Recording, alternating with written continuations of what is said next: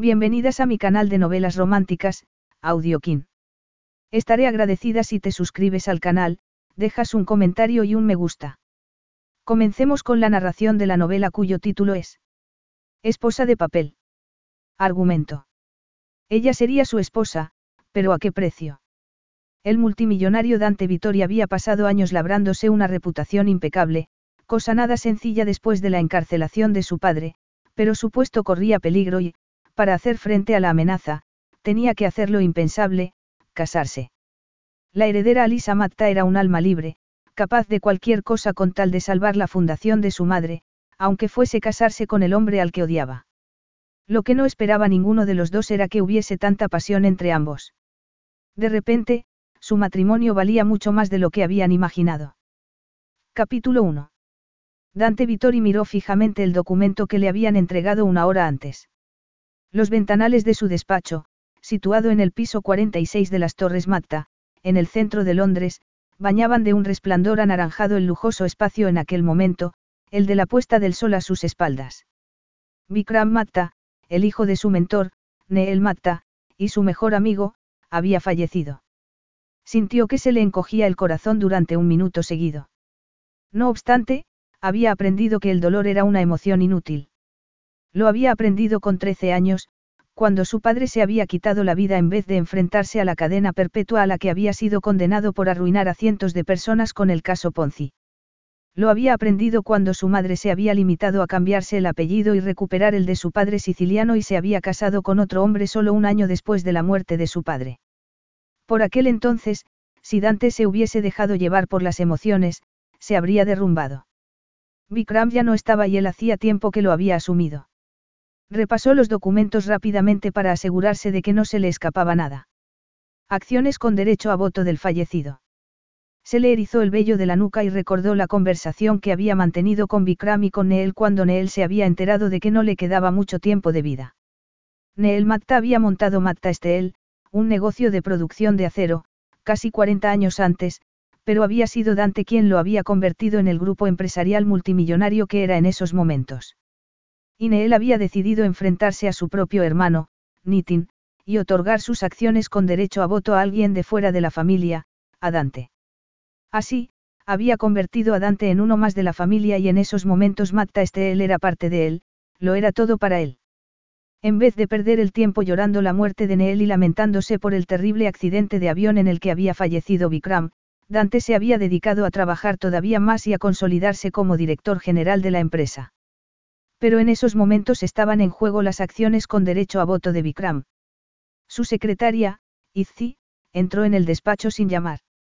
Ella también había recibido la generosidad de Neel y trataba a Dante con una confianza que éste no permitía a nadie más. Además, estaba seguro de que si lo había interrumpido era porque tenía un buen motivo. La mujer pelirroja clavó la mirada en los papeles que Dante tenía delante y sus ojos verdes mostraron aflicción por un instante, pero cuando lo miró a él lo hizo de manera profesional. También estaba muy dolida por la muerte de Vikram, pero, al igual que él, era una persona pragmática. Dante se echó hacia atrás en la silla, entrelazó los dedos detrás de la nuca y le dijo. Suéltalo. He oído decir a Norma, la secretaria de Nitin, que éste va a convocar a la Junta para una reunión de urgencia con un asesor especial. Ya me lo imaginaba. La codicia del hermano de Neel no lo sorprendía. No sabía si eras consciente de que las acciones con derecho a voto de Vikram están en juego. Lo sé. Izzi era competente y muy inteligente. Y, sobre todo, le era muy leal, una cualidad impagable para Dante.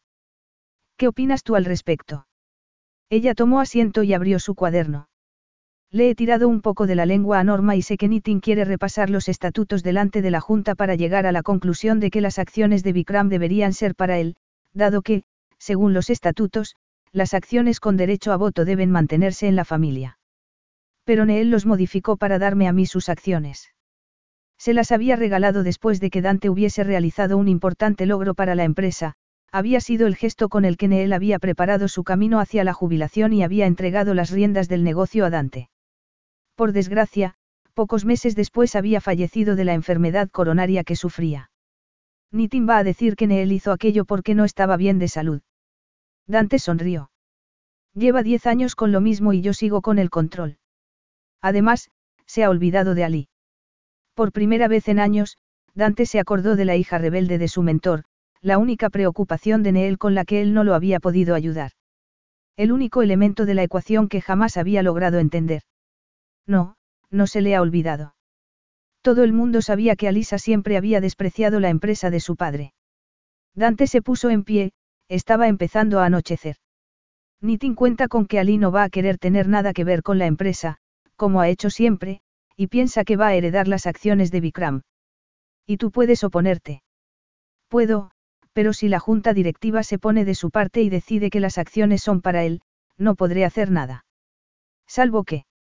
De repente, se le ocurrió una idea. Nitin tiene que aprender de una vez por todas que Matta él es mía. Supongo que tendrás un plan para conseguir eso. Lo tenía. Y era un plan brillante. No se había dejado la piel en aquella empresa para tener que defender su puesto todos los años. Tenía dudas, pero las apartó de su mente. No podía decepcionar a Neel, tenía que mantener el control de Matta Esteel. Alisa nunca había querido tener nada que ver con el legado de su padre, le había dado la espalda a todo lo relativo a la empresa, a Neel e incluso a Vikram. Y, que Dante supiera, por él solo sentía resentimiento. Pero todo el mundo tenía un precio y él solo necesitaba averiguar cuál era el de Ali. Averigua dónde está. Izzi levantó la cabeza y lo miró con sorpresa. Ali. No parecía convencida. Sí. Encuentra a Alisa le confirmó antes de ponerse la chaqueta y mirar el teléfono. No había ningún motivo para perderse la cita que tenía aquella noche con una actriz de Broadway que estaba de paso por Londres. Al llegar a la puerta, se giró hacia su secretaria. Ah, y llama a ese detective en mi nombre. Me gustaría hablar con él. ¿A qué detective? Al que pago para que le siga la pista a Alisa. Pero si nunca te lees sus informes lo acusó Izzi claramente. Nunca se había preocupado por Alisa, solo había querido que estuviese vigilada por si se metía en algún lío. Lo había hecho por Neel. No había necesitado hacerlo, hasta ahora. Está bien, no. En realidad, Dante se leía todos los informes, pero Izzi no tenía por qué saberlo. En cualquier caso, ahora voy a necesitar más información. Dante. No es asunto tuyo, Isabel la interrumpió antes de cerrar la puerta tras de él.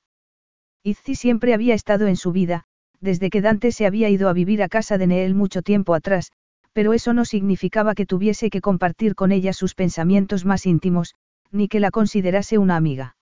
Dante Vittori no tenía relaciones personales, de ningún tipo. ¿Ha venido alguien a verte, Ali? Alisa Matta levantó la vista. Estaba de cuclillas en el restaurante del Gran Empire Palace, soportando el peso de la cámara con los hombros, con las piernas doloridas por llevar demasiado tiempo en aquella posición. Ignoró a su amigo Mac y siguió tomando fotografías. Se había pasado toda la mañana esperando en la pequeña cocina del restaurante a que Kiki volviese a casa. Llevaba tres meses esperando aquel momento. A tu derecha, mira a la cámara. Saca la cadera izquierda. Estás maravillosa, Kiki continuó alentando a la modelo. Había aprendido un poco de tailandés durante el último año, pero su marcado acento hizo reír a Kiki. Las luces de neón y el suelo de linóleo rosa, barato, eran el marco perfecto para una Kiki vestida con vaqueros y una camisa, que se movía de manera eficiente y sensual ante la cámara. Pero ni siquiera la perfección de aquella imagen pudo evitar que las palabras de Mac la distrajeran. Si es John, dile que lo nuestro ha terminado, susurró. Es un caballero italiano vestido de Tom Ford y con zapatos de Gucci, creo. Ali cayó hacia atrás. ¿Qué dices, Mac? Este frunció el ceño. Ya sabes, el tipo que escribió acerca de los círculos del infierno, ese. Dante murmuró ella, pensando que Mac tenía razón al relacionar a Dante con el infierno. Porque aquello era lo que el protegido de su padre representaba para ella. El demonio. Las princesas no deberían tirar piedras, Bella. En realidad, llamarlo así era exagerar porque a ella nunca le había hecho daño, pero lo odiaba. Se preguntó qué estaría haciendo en Bangkok. La última vez que se habían visto había sido cuando se había enterado del accidente de Vikram. Cerró los ojos e intentó no recordar aquella horrible noche, pero no lo pudo evitar. Se había sentido furiosa con Dante por un único motivo, que él estaba vivo y su hermano, no.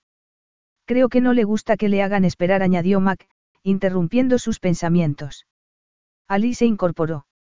No, al multimillonario Dante Vittori no le gustaba que le hiciesen esperar en un hotel destartalado. Debía de estar impaciente por volver a su imperio. Y a su fortuna. ¿Cómo se atrevía ella a hacerlo esperar cuando un minuto de su tiempo podía significar un negocio, un millón, otra empresa? Ali sonrió con malicia. Iba a hacerlo esperar. Porque la presencia de Dante allí solo podía significar una cosa, que la necesitaba. Pero ella no tenía pensado hacer su vida más sencilla, ni más tranquila, ni lo iba a ayudar a ganar más dinero. Guardó la cámara con cuidado, se la colgó del hombro, recogió el resto de parafernalia, le dio un beso en la mejilla a Kiki y salió por la puerta trasera. Era finales de septiembre y hacía buena temperatura, la noche era ruidosa y estaba impregnada por los olores que emanaban de todos los restaurantes de la calle. Le rugió el estómago. Comería y se bebería una Coca-Cola bien fría en cuanto llegase a casa. Entonces un Mercedes negro con conductor se interpuso en su camino. La puerta se abrió y apareció Dante. Con aquella camisa blanca, que realzaba su piel morena, y los pantalones sastre negros, parecía recién salido de la portada de una revista. Su reloj, un Patek Philippe que su padre le había regalado cuando Dante había llegado a la junta directiva de Magta Estel, otra cosa más que su padre le había dado a él en vez de a ella, brilló cuando levantó la mano para sujetar la puerta. ¿Estás huyendo otra vez, Alisa? Le preguntó él, esbozando una sonrisa. Era el único que insistía en llamarla Alisa. Y lo hacía en tono de reproche. Ali sintió resentimiento mientras él recorría con la mirada su camiseta de tirantes, los pantalones cortos de color verde, las chanclas, y volvía a subir al pelo recogido en un moño deshecho. Dante la miraba con desprecio, pero con tal intensidad que Ali no pudo evitar sentir calor. Levantó la barbilla y le aguantó la mirada. Los ruidos de la calle fueron desapareciendo a su alrededor. Ali se fijó en su nariz aristocrática, que le habían roto en la adolescencia, en la línea de su mandíbula, cubierta por una sombra oscura, en sus intensos ojos, en los hombros anchos y en aquella arrogancia que emanaba de todos los poros de su piel. Transmitía seguridad en sí mismo, tanto cuando estaba en la sala de juntas como fuera de ella. Y su boca. El labio superior era delgado, parecía esculpido, y el inferior era mucho más grueso, era la única parte de su cuerpo que parecía suave, que hacía entrever la sensualidad oculta bajo aquella crueldad. Ali tenía el corazón acelerado, tenía mucho calor. Lo miró a los ojos y se preguntó qué estaba haciendo. ¿Qué se estaba imaginando? Se humedeció los labios secos con la punta de la lengua y consiguió decir. No tengo nada de qué hablar contigo ni quiero saber nada de ti. Y recordó cómo había estado enamorada de él de niña. Todo lo que despreciaba de Dante era lo mismo que la atraía de él. Sabía que aquello era peligroso. Él la agarró por la muñeca para impedir que se marchase. Ali se zafó y lo vio apretar los labios un instante. Tengo que hacerte una propuesta que estoy seguro de que querrás escuchar. Ella deseó poder decir algo que hiciese que se le cayese aquella careta. Deseó ser capaz de conseguir que aquel hombre arrogante se arrodillase ante sus pies. Se sorprendió a sí misma con semejante sed de sangre. Siempre le había gustado saltarse las normas, pero sin llegar al punto de la autodestrucción. Y eso era lo que Dante la empujaba a hacer. Siempre. En cierto momento, odiarlo había empezado a ser más importante que intentar acercarse a su padre y volver a conectar con Vikram. Ya no. Eres un fastidio, Alisa. Te soporto por él, nada más que por él. De repente, se sintió tranquila, decidida. ¿Qué quieres de mí? Él arqueó una ceja. Volvió a apretar ligeramente los labios. En un universo paralelo, Ali habría llegado a la conclusión de que le había molestado que diese por hecho que quería algo de ella, pero Ali lo conocía bien y sabía que Dante Vittori era incapaz de sentir emoción alguna. ¿Por qué estás tan segura de que quiero algo de ti? ¿Por qué estás a miles de kilómetros de tu imperio y, que yo sepa, no tienes ninguna fábrica en esta zona? Salvo que hayas venido en busca de obra de mano barata, has venido a buscarme a mí. Siempre he sabido dónde estabas, Alisa. Ella tragó saliva. Por mucho que intentes fingir que no hay ningún vínculo entre nosotros, por mucho que intentes huir, siempre serás su hija. Ali tuvo que reconocer que Dante siempre le había sido leal a su padre, y que siempre lo sería. Por ese motivo, entendía que Dante quisiese saber qué hacía con su vida. No me interesa intercambiar insultos contigo, le dijo, y se le quebró la voz. Ya no soy, no soy aquella Ali impulsiva y destructiva. Me alegro del cambio. Cenaremos juntos y no nos insultaremos esta noche. Que no vaya a insultarte no significa que quiera estar cerca de ti más de cinco minutos. No quería estar cerca de él porque se sentía confundida y sentía atracción. Ah, dijo él, mirándose el reloj. Acabamos de perder 30 segundos. La miró fijamente a los ojos. Nunca he sido ni seré tu enemigo, Alisa. Y con aquella frase la atracción que Ali sentía por él se hizo casi tangible. El odio era lo único que la hacía mantenerse fuerte. Para mí, comer es un placer del que no voy a poder disfrutar si estoy contigo, le replicó. Tengo algo que quieres. Cuando vas a aprender a guiarte por tus metas, no por tus emociones. Aquello la hizo temblar. No todo el mundo es tan ambicioso, despiadado y cretino como tú le respondió, incumpliendo su decisión de no insultarlo. A ver, ¿qué me quieres proponer? Tiene que ver con la obra benéfica de tu madre. No voy a decirte más. Mi chofer te recogerá a las seis para ir a cenar. Y, Alisa, vístete de manera apropiada. No vamos a cenar en la calle ni quiero que aparezcas medio desnuda, como la última vez. Ella tampoco olvidaría jamás la fiesta con la que habían celebrado su 18 cumpleaños y el 28 de él. Sabía que eras arrogante, despiadado, manipulador, controlador, pero jamás pensé que también fueses un snob, replicó. ¿Por qué quiero cenar civilizadamente en un lugar en el que no vayas a lanzarme cosas? Otra mala noche. Otro mal recuerdo. Había llegado el momento de cambiar la percepción que Dante tenía de ella. Una cena. Nada más. ¿Por qué te molesta tanto tenerme cerca?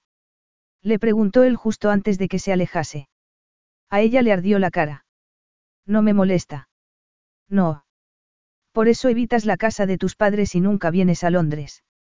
Evitas a tu familia, a tus viejos amigos y vas de sitio en sitio como una nómada. Tú me quitaste todo lo que era mío, deseó contestar a Lee, como habría hecho en el pasado, pero no sería la verdad. Dante no le había quitado nada, su padre se lo había dado gustosamente. Dante no había roto su familia. La culpa había sido de su padre. Pero Dante. Ali seguía sintiendo una mezcla de enfado y atracción hacia él. Esa mansión, incluso Londres, no han sido mi casa desde hace mucho tiempo. Él volvió a sonreír. Es un alivio saber que tu vida no gira en torno al hecho de evitarme, entonces. Hasta esta noche. Y se marchó antes de que a ella le diese tiempo a responderle. De camino a casa, Ali no logró deshacerse de aquella incómoda sensación de aprensión. Dante y ella no se soportaban. ¿Por qué insistía este tanto en que cenasen juntos? ¿Y cómo iba a conseguir ella no poner en riesgo su dignidad? Capítulo 2. Como era de esperar, Dante no se había conformado con mandarle un mensaje con el nombre del hotel cuando le había dicho que se vistiera de manera adecuada para la ocasión, pensó Ali mientras el Mercedes negro sorteaba el tráfico para dejar atrás el bullicio de la ciudad. Aunque, como Ali lo conocía desde los 12 años, ya sabía cómo funcionaba Dante. Era un hombre que esperaba, no, exigía siempre lo mejor de lo mejor. Tenía fama de ser perfeccionista con sus trabajadores, pero después nadie se quejaba porque recompensaba bien el trabajo duro y la ambición. En el pasado, Ali se había esforzado en encontrar motivos para odiarlo. El lujoso Mercedes se detuvo en el patio de un complejo hotelero de cinco estrellas, con las bonitas vistas de los canales llenos de barcas del río Chao Praya. Mac le había contado que el marisco que servían en aquel restaurante era para morirse. Así que al menos iba a disfrutar de una cena deliciosa en un restaurante estupendo. Y le iba a demostrar a Dante que podía fingir que tenía clase y elegancia como la que más. Se llevó una mano al estómago mientras salía del coche para alisar el vestido ajustado de color rosa que se había puesto para la ocasión. Mientras estudiaba la impresionante fachada del hotel, aprovechó para mirarse ella también en el reflejo de las cristaleras. Llevaba el pelo, que le llegaba a la cintura cual cortina de seda, recién lavado y suelto, y solo se había puesto una joya, una fina cadena de oro con un diamante minúsculo que desaparecía por debajo del pronunciado escote del vestido. El vestido de lino era barato, ya que no se podía permitir otra cosa, pero parecía caro y se ceñía a su cuerpo tonificado como si un diseñador se lo hubiese hecho a medida. Además, el color rosa realzaba su piel morena y había permitido que Kiki la maquillase bien. Esa noche sería la Ali sofisticada y elegante que le había enseñado a ser su madre, aunque lo odiase. Había echado un vistazo a las cuentas de la organización benéfica de su madre, pero ésta seguía estando en números rojos y solo se podía salvar con una importante inyección de efectivo. Así que, si Dante tenía algo que decirle, lo escucharía. Se comportaría como si aquel fuese un encuentro profesional. Los zapatos de tacón beige que se había puesto resonaron en el suelo de mármol de la entrada del restaurante, que estaba inundado por una luz ambarina y decorado en tonos crema. A Ali se le encogió el estómago al ver a Dante con la cabeza inclinada y el pelo negro brillando bajo la luz. Agarró el bolso con fuerza y miró a su alrededor. Las demás mesas estaban vacías. Se miró el reloj y vio que eran solo las siete. El ambiente era demasiado íntimo. Era un escenario que se habría podido sacar de sus fantasías de adolescente, pero antes de que le diese tiempo a darse la media vuelta y salir corriendo de allí, la mirada oscura de Dante la atrapó. Ella se puso recta y se esforzó en ir poniendo un pie delante del otro. Él se levantó de la silla cuando Ali llegó al rincón en el que estaba sentado. Se había quitado la camisa blanca y se había puesto una gris que realzaba sus ojos. Estaba recién afeitado y todavía tenía el pelo húmedo. Estaba tan guapo. Aunque la palabra guapo no fuese la adecuada para un hombre tan masculino como Dante. El olor de su aftershave era sutil, pero, combinado con el calor de su piel, hizo que penetrase en los poros de Ali. Todas las células de su cuerpo cobraron vida. ¿Dónde está todo el mundo? Todo el mundo. Repitió él. Ali se dejó caer en una silla y se llevó la mano al estómago. Sí, la gente. Otros somos sapiens dispuestos a degustar la deliciosa comida que me han dicho que sirven aquí. Él la miró muy serio. Ali se ruborizó, se pasó los dedos por el pelo. ¿Qué? Dante recorrió con la mirada su rostro, su pelo, el escote, pero no bajó más. Te has puesto muy guapa. Ah, fue lo único que pudo responder Ali, apartando la mirada y dejando el bolso a un lado. Él se tomó su tiempo antes de sentarse, no lo hizo enfrente de Ali, sino a su izquierda. Ella se apartó para no tocarlo. Como te vayas más lejos te vas a caer de la silla. ¿Por qué estás tan nerviosa? Ali se quedó inmóvil y se agarró las manos sobre el regazo. No estoy nerviosa. No.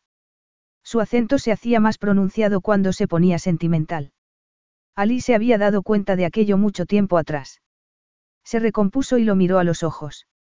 Era posible que Dante no supiese el motivo por el que se sentía así cuando lo tenía cerca. No sentía cómo cambiaba el ambiente cuando estaban juntos, la tensión, las miradas. Era ella la única que sentía tanto. Aunque no quería que Dante se sintiese atraído por ella. Se estremeció. Si estás nerviosa es porque me tienes algo preparado. Una sorpresa. Así que aquello era lo que pensaba.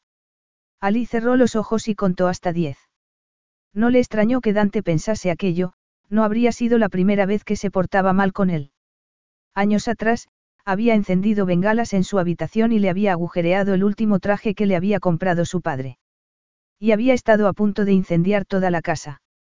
Además, también había hecho añicos con un martillo sus nuevos gemelos, que Vikram le había regalado. Por no mencionar aquellos importantes documentos que había roto. Cuando Dante había llevado a su novia a casa, para que la conociera su padre. Y todo aquello no era ni la mitad de lo que había hecho para demostrarle cuánto lo odiaba.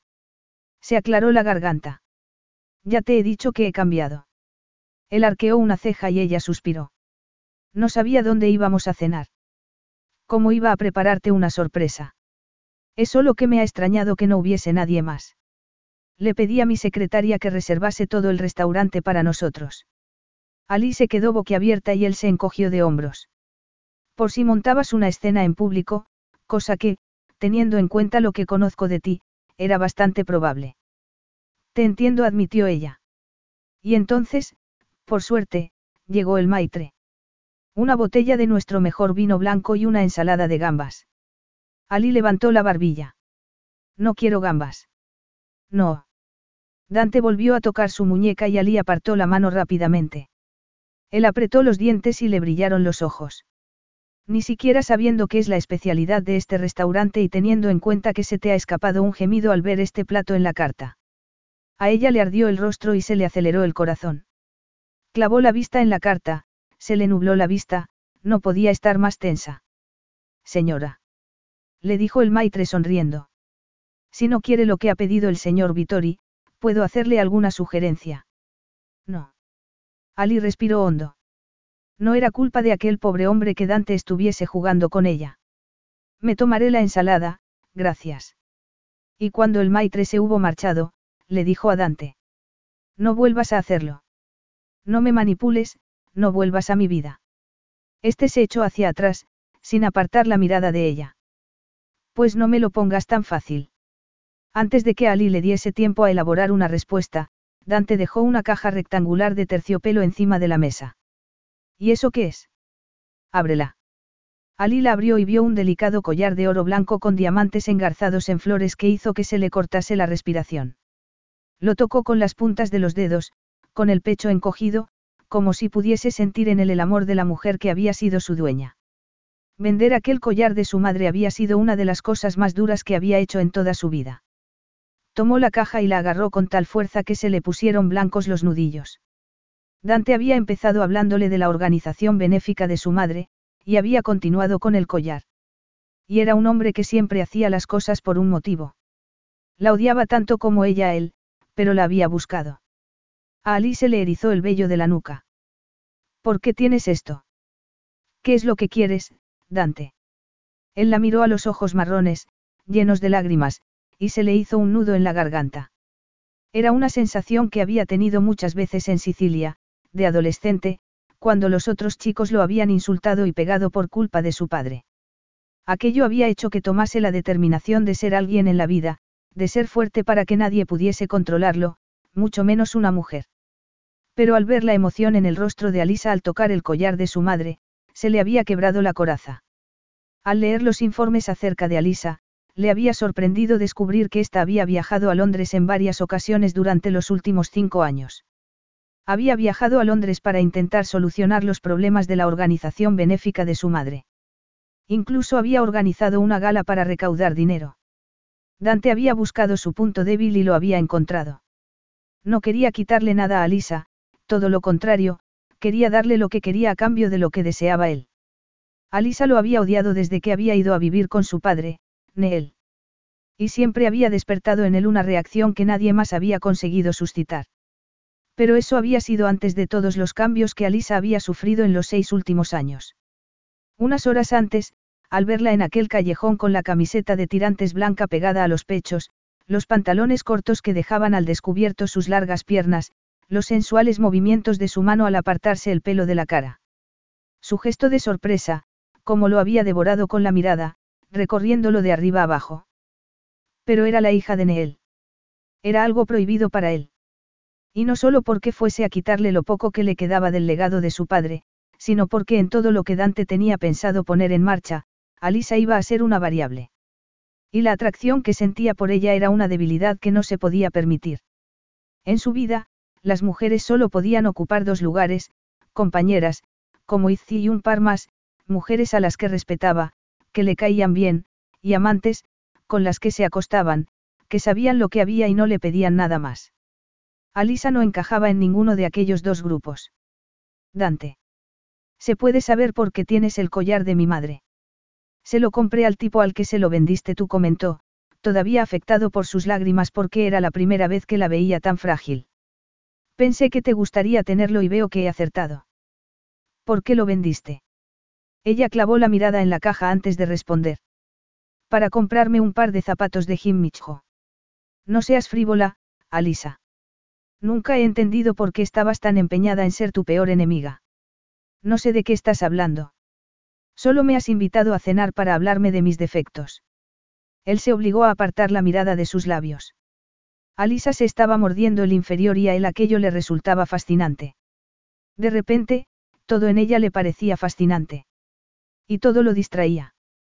Sé que la organización benéfica de tu madre no va bien. ¿Por qué no me has pedido ayuda? ¿Qué por qué no te he pedido ayuda? repitió ella, volviendo a ponerse combativa. Dante prefería verla así que vulnerable. Ella se echó a reír. Tú me conoces. Te conoces a ti mismo. Dante sonrió muy a su pesar. Se le había olvidado lo ingeniosa que podía llegar a ser Alisa, que siempre se echaba a reír, en cualquier situación, que había alegrado la casa familiar cuando, tras la muerte de su madre, había ido a vivir con Neel, incluso a pesar de sus berrinches. A pesar del dolor que había en sus tristes ojos, siempre había estado llena de vida, ya había tenido un carácter fuerte con 12 años. Era cierto que él nunca se había acercado a ella, pero cuando había empezado a crecer y a convertirse en adolescente, había tenido la sensación de que el odio que sentía por él había aumentado también. Y cuanto más había intentado él mediar en la relación entre ella y su padre, más resentimiento había mostrado a Lisa hacia él. La vio clavar la mirada en sus labios un instante y se puso tenso. Me moriría de hambre antes de aceptar nada de la empresa. Ni de ti. Dante ya había esperado aquella respuesta. ¿Para qué necesitabas el dinero? Si sabes que vendí el collar, ¿y a quién? Ya conocerás el motivo. No te hagas el tonto. El camarero les llevó la cena y ella le dio las gracias. Comió con la misma intensidad con la que parecía atacarlo todo en la vida. Dante no tenía mucho apetito, sobre todo, por el jet lag. La vio beber el vino y pasarse la lengua por los labios. Y deseó pasar su lengua por ellos también. No pudo evitarlo. Enterró los dedos en su pelo y juró entre dientes. No había imaginado que Alisa iba a estar tan guapa. Ni que iba a sentirse tan atraído por ella. Tomó la copa de vino y lo hizo girar en ella. Deseaba pasar los dedos por la piel de sus hombros, para ver si era tan suave como parecía. Deseaba tocar su cuello, hundir las manos en su pelo y atraerla hacia él, apretarla contra su cuerpo y... Ali dejó la cuchara y el tenedor y dio otro sorbo a su copa de vino. Después se echó hacia atrás en la silla, levantó la cabeza para mirar hacia el techo y suspiró. Y Dante pensó que aquello había sido suficiente. Tenía que reconducir la conversación. Cuéntame qué has estado haciendo estos últimos años, le pidió. Aquello pareció sorprenderla tanto como a él. Además de vivir como una indigente y de viajar de aquí para allá cada pocos meses. Ella se encogió de hombros y él se fijó en la fina cadena de oro que llevaba al cuello, y en el colgante que brillaba entre sus pechos, jugando al escondite con él. No hace falta que finjas interés, Dante. Ya no. Eres su hija. Siempre me ha interesado lo que hacías con tu vida. Hasta que me di cuenta de que mi interés solo te llevaba hacia la destrucción. Eso es agua pasada, le respondió ella, dejando la servilleta encima de la mesa y esbozando una falsa sonrisa. Gracias por la cena. Ha sido todo un regalo, a pesar de la compañía. Y, mejor pensado, gracias también por haber comprado el collar de mi madre. Tomó la caja de terciopelo y la colocó debajo de su bolso, que estaba en la mesa. Debes de conocerme muy bien para saber que iba a gustarme mucho el regalo. Vas a venderlo otra vez, ¿verdad? Sí. Pero eso solo te va a solucionar un mes. He visto las cifras, Alisa. La organización estará en números rojos el mes que viene. Ella apretó los labios. Ya encontraré una solución. Siempre lo hago. También podrías pedirme ayuda. Ya te he dicho que no quiero tu dinero. Ni el de la empresa ni el de papá. Tengo que hacer esto sola. La casa en la que está la sede de la organización significa tanto para ti. Sí. Es el lugar en el que creció mamá. Y yo pasé mucho tiempo allí con ella, algunos de los momentos más felices de mi niñez. Si de verdad quieres salvar la casa, tendrás que dejar atrás el resentimiento y aceptar mi ayuda. ¿Y qué voy a tener que hacer a cambio? Casarte conmigo. Capítulo 3. Casarme con Dante. Ali se quedó pensando en aquella frase, repitiéndola en su cabeza una y otra vez.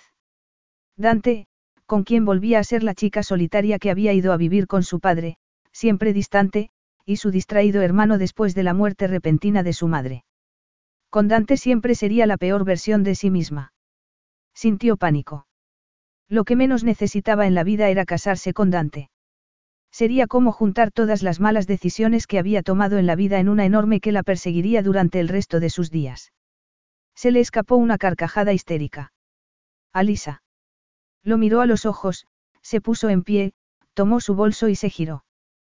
¿Te has vuelto loco? Alisa, espera. No. No quería oír más. No quería que Dante la engatusara. Era un maestro de la estrategia y si la había buscado y había ido hasta allí a verla, era porque sabía cómo convencerla. Así que tenía que huir antes de que aquello ocurriese. Antes de que sus vidas se complicasen todavía más. Antes de que se traicionase a sí misma en el peor modo posible. Alisa, para. exclamó él, agarrándola por la muñeca. Ella, que ya estaba dispuesta a salir corriendo, se torció el tobillo y sintió un dolor agudo que la obligó a inclinarse hacia atrás, hacia él. Cuando una fuerza imparable choca contra un objeto inmóvil, pensó.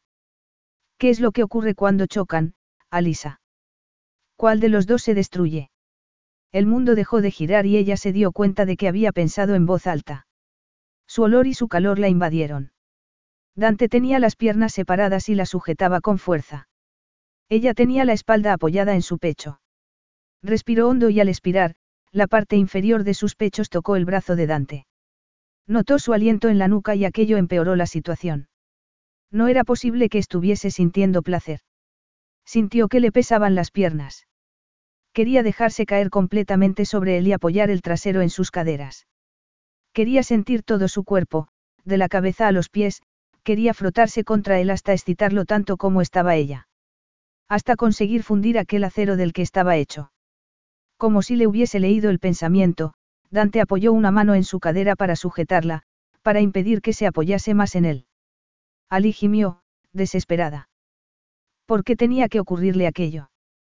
¿Por qué no piensas antes de actuar? le susurró el al oído. Perfecto, al parecer, había vuelto a pensar en voz alta. Eres impulsiva y, si no te hubiese sujetado, te habrías caído de frente.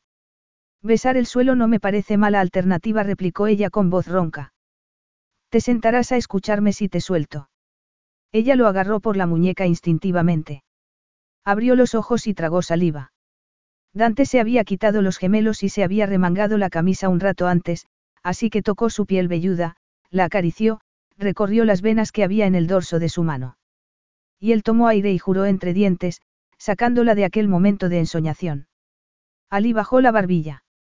No, no quiero escucharte. Y no quiero tenerte cerca, ni ahora ni en el futuro. La vulnerabilidad, la necesidad de conectar más profundamente con su pasado, con cualquier persona relacionada con este, la invadieron. Si aceptaba, lo que ocurriría sería que cada mirada, cada roce de su piel, irían causándole mella, la línea que separaba el deseo del odio, la realidad de la fantasía, se desdibujaría y entonces ella lo atacaría, con uñas y dientes, solo para no venirse abajo. O cedería ante aquel inexplicable anhelo que Dante le había hecho sentir durante tanto tiempo. La tensión de su cuerpo desapareció y se apoyó en su pecho. Durante cinco segundos, se permitió ser débil y vulnerable. Él la abrazó de manera cariñosa, con ternura y Alí no lo pudo soportar. Reaccionó. Se zafó de él, que la soltó al instante. Ella se apartó el pelo del rostro e intentó recuperar la compostura. Tomó un vaso de agua fría que la ayudó a volver a la realidad. Dante se sentó, ella se tranquilizó y lo miró de nuevo. Dime por qué. Vikram ha sido declarado legalmente muerto, respondió, clavando en ella sus ojos grises. Ali apartó la vista. Dante sabía lo que su hermano había significado para ella. La había visto sufrir aquella noche y aquello era algo que Ali no podía obviar. Aquella confusa relación entre Dante y ella era lo único que le quedaba de su pasado. Y, por mucho que corriese, jamás podría escapar de ella. Y. Tu tío va a intentar quedarse con sus acciones con derecho a voto y es posible que lo consiga. A mí me gustaría aplastar su pequeña rebelión lo más rápidamente posible. Tengo en mente una fusión muy importante con una empresa japonesa y necesito concentrar toda mi energía en eso. Hay miles de puestos de trabajo en juego. Su tío había propiciado la separación de sus padres, aunque Ali sabía que había sido su padre el que había tomado la decisión de romper. La culpa la había tenido la ambición de su padre. Sus ansias de éxito. Las mismas que tenía el atractivo hombre que tenía sentado enfrente. Nunca me había dado cuenta de lo mucho que te parecías a papá.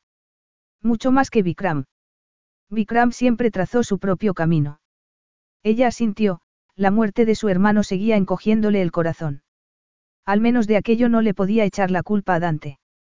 Su hermano había sido un genio que jamás había sentido interés por la empresa de su padre.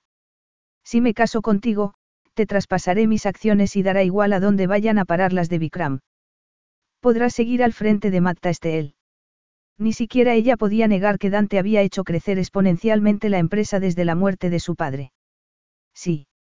Y seguirías cumpliendo tu promesa de no aceptar absolutamente nada de la fortuna de tu padre, ya que esas acciones son tuyas gracias a tu madre. En realidad, no tienen mucho valor económico, ya que no se pueden vender ni traspasar a nadie fuera del matrimonio. Así que para ti es un buen negocio. Dante tenía una respuesta para todo. ¿Y qué recibiré a cambio? Le preguntó Ali. Todo el dinero que quieras tirar por la ventana de la Lonely Hearts Foundation. A Ali no le gustó el comentario, pero prefirió no entrar a discutir. Todo el dinero que yo quiera. La cantidad que acordemos, sí. Quiero un cheque de tu fortuna personal, le dijo ella, decidida a exprimirlo lo máximo posible. Si es que accedo. A él le brillaron los ojos y sonrió, seguro de haber conseguido lo que quería. Bene respondió, asintiendo. De mi fortuna personal. Le pidiese lo que le pidiese, sería como una gota de agua en el océano para él. No podremos anular ni terminar el matrimonio durante tres años. Firmaremos un acuerdo prenupcial. Y, después de esos tres años, recibirás una importante cantidad de dinero. No quiero dinero. Y no. No seas tonta, Alisa. Una cosa es rechazar tu herencia con 18 años y otra. Y no pienso firmar ningún acuerdo prenupcial. Las arrogantes facciones de Dante mostraron sorpresa. Si Ali había esperado hacerlo saltar, que diese rienda suelta a su infame temperamento siciliano, no lo consiguió. Solo lo traicionó un instante su mandíbula. Pero Ali acababa de darse cuenta de lo mucho que necesitaba sentir que tenía algún control sobre aquella situación. Era la única manera de que aquello funcionase, no dándole a Dante todo lo que quería. ¿Por qué no quieres firmar el acuerdo prenupcial? Solo servirá para asignarte una cantidad de dinero que sé que no vas a tocar. Ella sonrió, se estaba divirtiendo mucho. Estás elogiando mis principios. Si piensas que pasarse la vida haciendo el payaso y huyendo de tu propia sombra es tener principios, allá tú. Para mí no es más que una infantil sed de venganza que deberías superar. Todavía estoy esperando a que despiertes de ese sueño tuyo y vuelvas a la realidad. Tomó aire antes de continuar. Conozco a muchas princesas mimadas como tú. Algún día, volverás a tu vida anterior, llena de lujos, con el rabo entre las piernas. ¿Por qué, dime, ¿qué has hecho en los seis últimos años además de vender las joyas de tu madre? Firma el acuerdo prenupcial y así, cuando llegue el día, me lo agradecerás por haberte dado la opción. Dante no se había andado con rodeos, pero ella siguió sonriendo. A pesar de que sus palabras le habían dolido mucho más de lo debido. Había sentido aquella misma falta de respeto, aquella exagerada muestra de paciencia en los ojos de su padre el día antes de su 18 cumpleaños.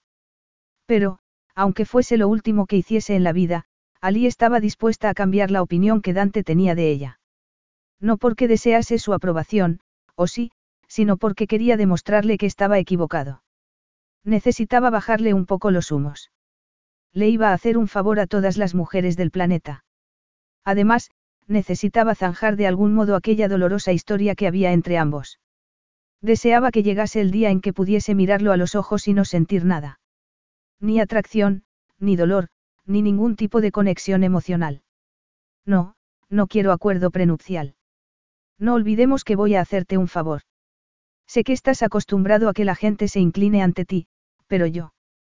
Él la fulminó con la mirada. ¿De verdad me vas a amenazar con lo que puedo o no puedo hacer contigo, Alisa? La temperatura subió en tan solo un instante. Alisa imaginó obedeciendo sus órdenes, con sus piernas entrelazadas con las de él el calor que había entre ambos era casi tangible. Lo sentía él también. Márchate, Ali. Vete antes de que te sientas demasiado tentada como para resistirte. Pero la posibilidad de salvar la fundación que tanto había significado para su madre, la idea de volver a Londres, de echar raíces durante un tiempo y de demostrarle a Dante que no estaba abocada al fracaso pesaron más. Quiero tu palabra de que es un acuerdo solo en papel, que no vas a utilizarlo para manipularme ni para controlar mi vida. Él le agarró la muñeca y le dijo con fuerte acento italiano. Ni se te ocurra intentar jugar conmigo como lo hacías con tu padre, Alisa. No permitiré que manches mi nombre como hiciste con el suyo. No se te ocurra aparecer en los medios de comunicación acompañada de un esdrogadicto. Ni vayas con otros hombres a mis espaldas. Al menos, mientras estés en Londres. Como no tengas cuidado con tus amenazas, va a parecer que eres mi prometido de verdad, Dante respondió ella, sabiendo que podía cumplir sus condiciones. Como ya le había dicho, la época en la que había hecho lo posible por fastidiarlo había pasado. Pero no permitiría que Dante tuviese todo el poder en aquella relación. Vamos a dejar las cosas claras. Si yo no estoy con ningún hombre en tres años, vas a hacer tú lo mismo. Vas a guardar el celibato durante tres años. Yo no seré motivo de escándalo, te lo aseguro. No has respondido a mi pregunta. Mi nombre, mi reputación es lo más importante para mí, Alisa. Los he levantado de la nada, lejos de la sombra del crimen que cometió mi padre. Soy un hombre hecho a sí mismo después de haberlo perdido todo en cuestión de días. La intensidad de sus palabras hizo que Alice se estremeciese. Si incumples las reglas tu organización se quedará sin financiación. Capítulo 4. Ali llegaba tarde. Por supuesto. La culpa era suya, que había dado por hecho que Alisa iba a dejar de causarle problemas. Tenía que haberla acompañado a casa y haberla llevado él mismo hasta el avión. En su lugar, le había dado un par de días para que se hiciese a la idea y se los había dado a sí mismo también para poder pensar con claridad. Para reflexionar acerca de sus exigencias. La primera, que le avanzase diez mil libras como primer pago. Su abogado le había advertido que estaba corriendo un enorme riesgo al casarse con ella sin contrato prenupcial. Y eso que no conocía a Lisa. Pero, a pesar de las advertencias de su abogado, Dante no pensaba que Alisa fuese capaz de utilizar aquel matrimonio para hacerse rica. Ni se la imaginaba litigando por su dinero. De lo que sí la creía capaz era de arruinar su reputación. La idea de tenerla cerca lo ponía nervioso y se dio cuenta de que, hasta entonces, debía de haber tenido una vida muy aburrida. La había llamado princesa mimada y rebelde, pero estaba empezando a cuestionarse aquello. Según tenía entendido, trabajaba ocasionalmente de camarera. Y llevaba así más de cinco años. El sentido común le decía que no iba a intentar hacerse con su fortuna. Ni con Matta él. En cualquier caso, él estaba decidido a mantener el control de la situación. Si Alisa pensaba que le iba a dar semejante cantidad de dinero sin hacerle preguntas, que iba a poder jugar con él y hacer lo que se le antojase en Londres, que estar casada con él iba a ser solo un arma que iba a poder utilizar en su contra. Había llegado el momento de dejar claras las normas del juego. Dante se negaba a llamar a aquello matrimonio, se negaba a sentirse mal por lo que iba a hacer. Por eso había decidido esperarla en Bangkok y volar con ella de vuelta a Londres. Estaba seguro de que la prensa se iba a interesar por el tema y, en cuanto anunciasen que se habían casado, la noticia de la ceremonia íntima ocuparía páginas de revistas durante al menos un par de semanas, pero a Dante aquello le daba igual. El acuerdo que tenía con Alisa sí que era importante. Y ésta debía entender que era esencial que se comportase como debía durante los siguientes meses. Dante sabía que Alisa no respondía bien a las amenazas, así que tendría que encontrar la manera de llevársela a su terreno, de hacerla cooperar. Y tenía claro que no podía castigarla por sentirse atraído por ella. Por mucho que supiese que en el pasado a ella también le había gustado él, se negaba a explorar aquella vía. Después de una hora, salió del coche. El viento hizo que le zumbasen los oídos y se puso las gafas de sol a pesar de que todavía no había amanecido en aquel frío día de finales de septiembre. La paciencia nunca había sido una de sus virtudes y tenía la sensación de que, durante los siguientes meses, lo iban a llevar al límite. Estaba seguro de que en un par de meses con Alisa estaría al borde de la locura. Continuó esperando y estaba a punto de llamarla cuando vio llegar a la pista una caravana de coches de colores en diferentes estados de deterioro. Se echó a reír. Nadie lo hacía reír como Alisa, ni ponía a prueba su paciencia como ella. La caravana se detuvo y un número indeterminado de personas empezó a salir de los tres coches. Abrieron los maleteros y sacaron maletas de diferentes colores y tamaños. Entonces, vestida de nuevo con pantalones demasiado cortos y un jersey que le llegaba a los muslos, salió Alisa del tercer coche, con la bolsa de la cámara de fotos colgada del hombro. Llevaba el pelo recogido en un moño informal e iba calzada con unas botas de estilo militar. Tampoco parecía ir maquillada. De hecho, parecía recién levantada de la cama, inocente y tan guapa que a Dante se le hizo un nudo en el estómago. Alisa brillaba en medio del grupo como el sol sobre un campo de girasoles, todo el mundo la miraba con verdadero afecto, hombres y mujeres la abrazaban y la besaban en las mejillas. Dante vio con incredulidad cómo a Alisa se le llenaban los ojos de lágrimas al abrazar a un hombre llamado Mac. Entonces sus miradas se cruzaron y todo el mundo miró hacia él. En vez de con sorpresa o curiosidad, lo miraron como si lo conociesen, como si Alisa les hubiese hablado de él. Y, por primera vez desde que la conocía, Dante se preguntó qué pensaría Alisa de él. ¿Qué había detrás de todo aquel resentimiento que sentía por él? Pensaba Alisa que él le había robado su legado. La vio apartarse del grupo y contuvo la respiración. Su olor lo invadió y Dante sintió el impulso de enterrar la nariz en su cuello. ¿Tienes ya el dinero? Las diez mil libras, sí respondió él con cautela. Alisa se sacó un sobre del bolsillo trasero de los pantalones. Por favor, haz que lo transfieran a este número de cuenta. Él miró el papel y arqueó las cejas. ¿De quién es la cuenta? De Kiki y Mac respondió ella, suspirando al ver que Dante guardaba silencio. No puedes decirme cómo debo utilizar el dinero. No puedes intentar controlar mi vida. No estarás haciendo esto para fastidiarme, ¿verdad? Ella puso los ojos en blanco. No, aunque tengas motivos para pensarlo, no pretendo fastidiarte. Dante dio un paso hacia ella. Te están chantajeando. Sea lo que sea, yo me encargaré. Cuéntamelo, Alisa. Tiene que ver con drogas. Tienen fotografías tuyas desnuda. Fotografías mías desnuda. Alisa parecía tan sorprendida que a Dante le costó seguir hablando. ¿Quién piensas que se ocupó de la estrella de rock que quiso vender tus fotografías a la prensa? Ella frunció el ceño. Richard amenazó con vender fotografías mías. ¿Tú las viste? Por supuesto que no, no las miré, replicó él, pero nos dio pruebas de que eran tuyas. Dante se pasó una mano por el pelo, aquella había sido la única vez en su vida en la que había perdido el control y le había dado un puñetazo a otro hombre. Vikram había tenido que sujetarlo. ¿Y le pagaste? Yo no respondo bien a las amenazas, me pasa como a ti. Me dio un pendrive con las fotografías y lo rompí al instante con un pisapapeles. La risa de Alisa fue amarga. Veo que no me tienes en alta estima, respondió. Maki y Kiki jamás me chantajearían.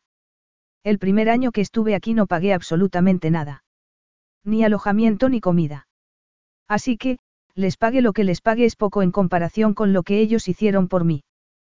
Portarse bien con una heredera no tiene ningún mérito. Uno sabe que antes o después va a ser recompensado. Alisa levantó la barbilla, había dolor en su mirada. Dante le había hecho daño y se le encogió el pecho al darse cuenta. No saben quién soy, Dante. No lo sabían hasta que apareciste tú la semana pasada. Alisa, yo no. Y si vas a decir una tontería, como que no he ganado ese dinero yo y no debo darlo a otras personas, ya te digo que te equivocas. Mamá se ganó a pulso esas acciones. Perdió a papá por la maldita empresa y lo único que consiguió a cambio fueron esas acciones. Y, ¿sabes qué? Yo también me las he ganado porque tenía que haber crecido con mi padre, mi madre y mi hermano, en la misma casa.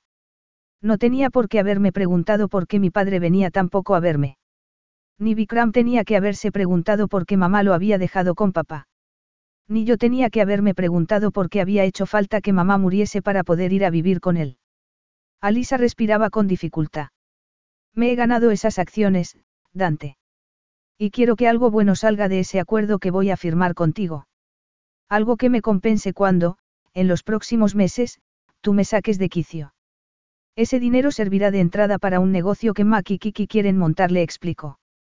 Ellos me acogieron con los brazos abiertos cuando yo estaba desesperada por encontrar amigos, cuando necesitaba que alguien me quisiera. La vulnerabilidad de sus palabras lo golpeó con fuerza y Dante se sintió impotente. Ya no soy la Ali impulsiva y destructiva. Recordó las palabras que ésta le había dicho una semana antes mientras la veía subir al avión. Tal vez ya no fuese la Alisa que él había conocido, aunque, que él supiera, la gente no solía cambiar. La Alisa irresponsable no habría ido a Londres tres veces para intentar salvar la organización benéfica de su madre. La Alisa mimada no habría vivido en el anonimato pudiendo vivir de su padre. Tal vez él no conociese a la verdadera Alisa. Tal vez no supiese nada de la mujer con la que se iba a casar. Capítulo 5. Ali subió al avión y se sorprendió del lujo que la rodeaba.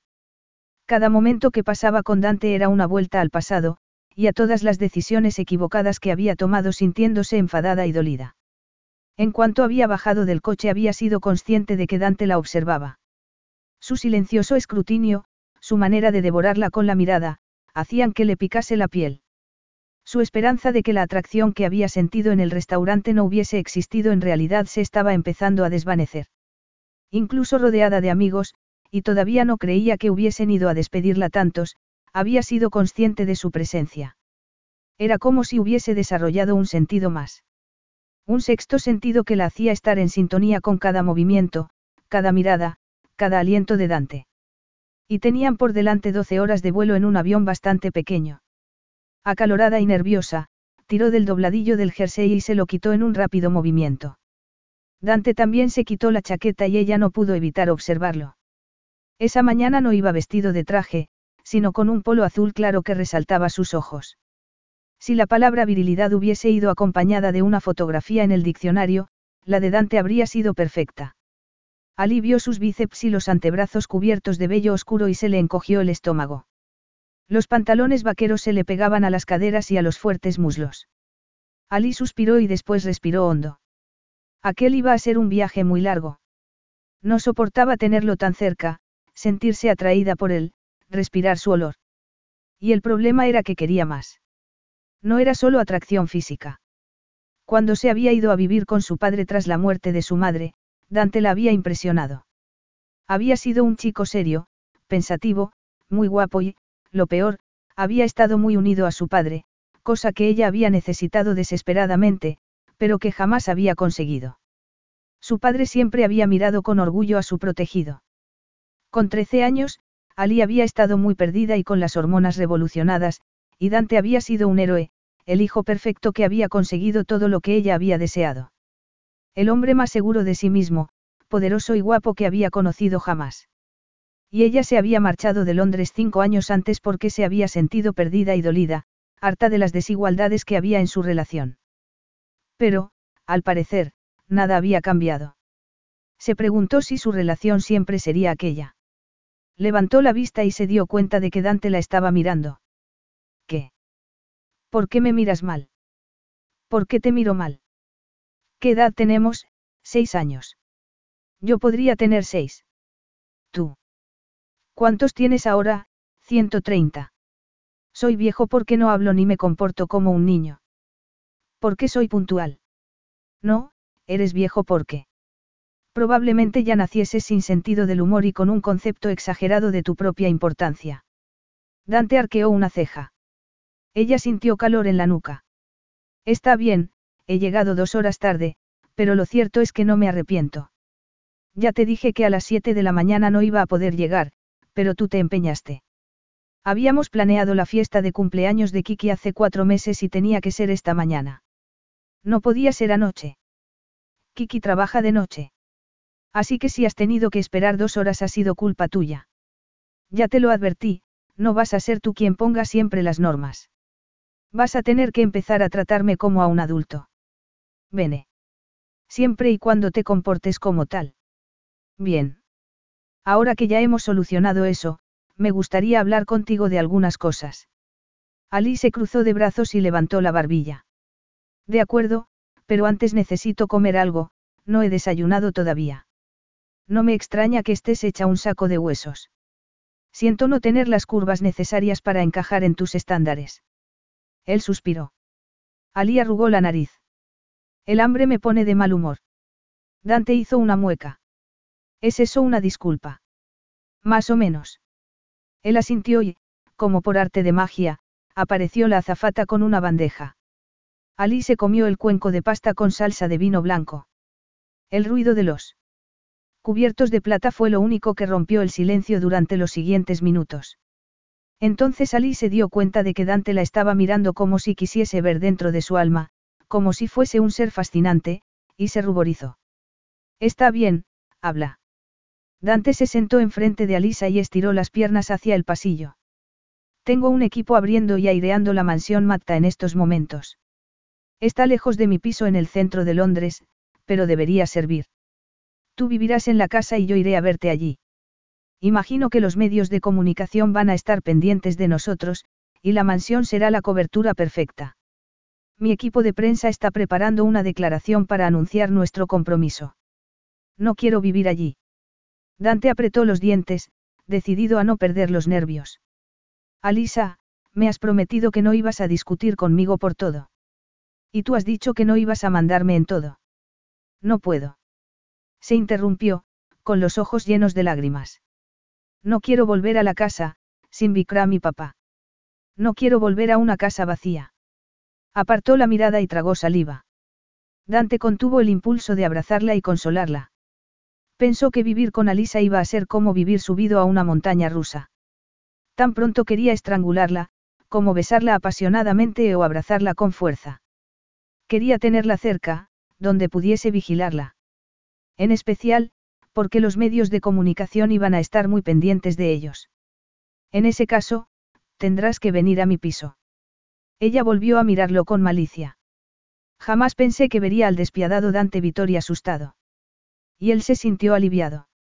La vulnerabilidad de Alisa le hacía sentirse como el adolescente que había sido, impotente y demasiado centrado en sus propias necesidades, demasiado tentado a besarla y abrazarla. Podía controlar el deseo, pero no aquel impulso peligroso de comportarse como un héroe. Asustado. Te aterra la idea de tenerme en tu piso. Dante se echó a reír. No te preocupes, respetaré tus normas. Controlaré las ganas de montar orgías todas las noches. Cuidaré de tu inmaculada reputación y del efecto que, como esposa tuya, pueda tener en ella.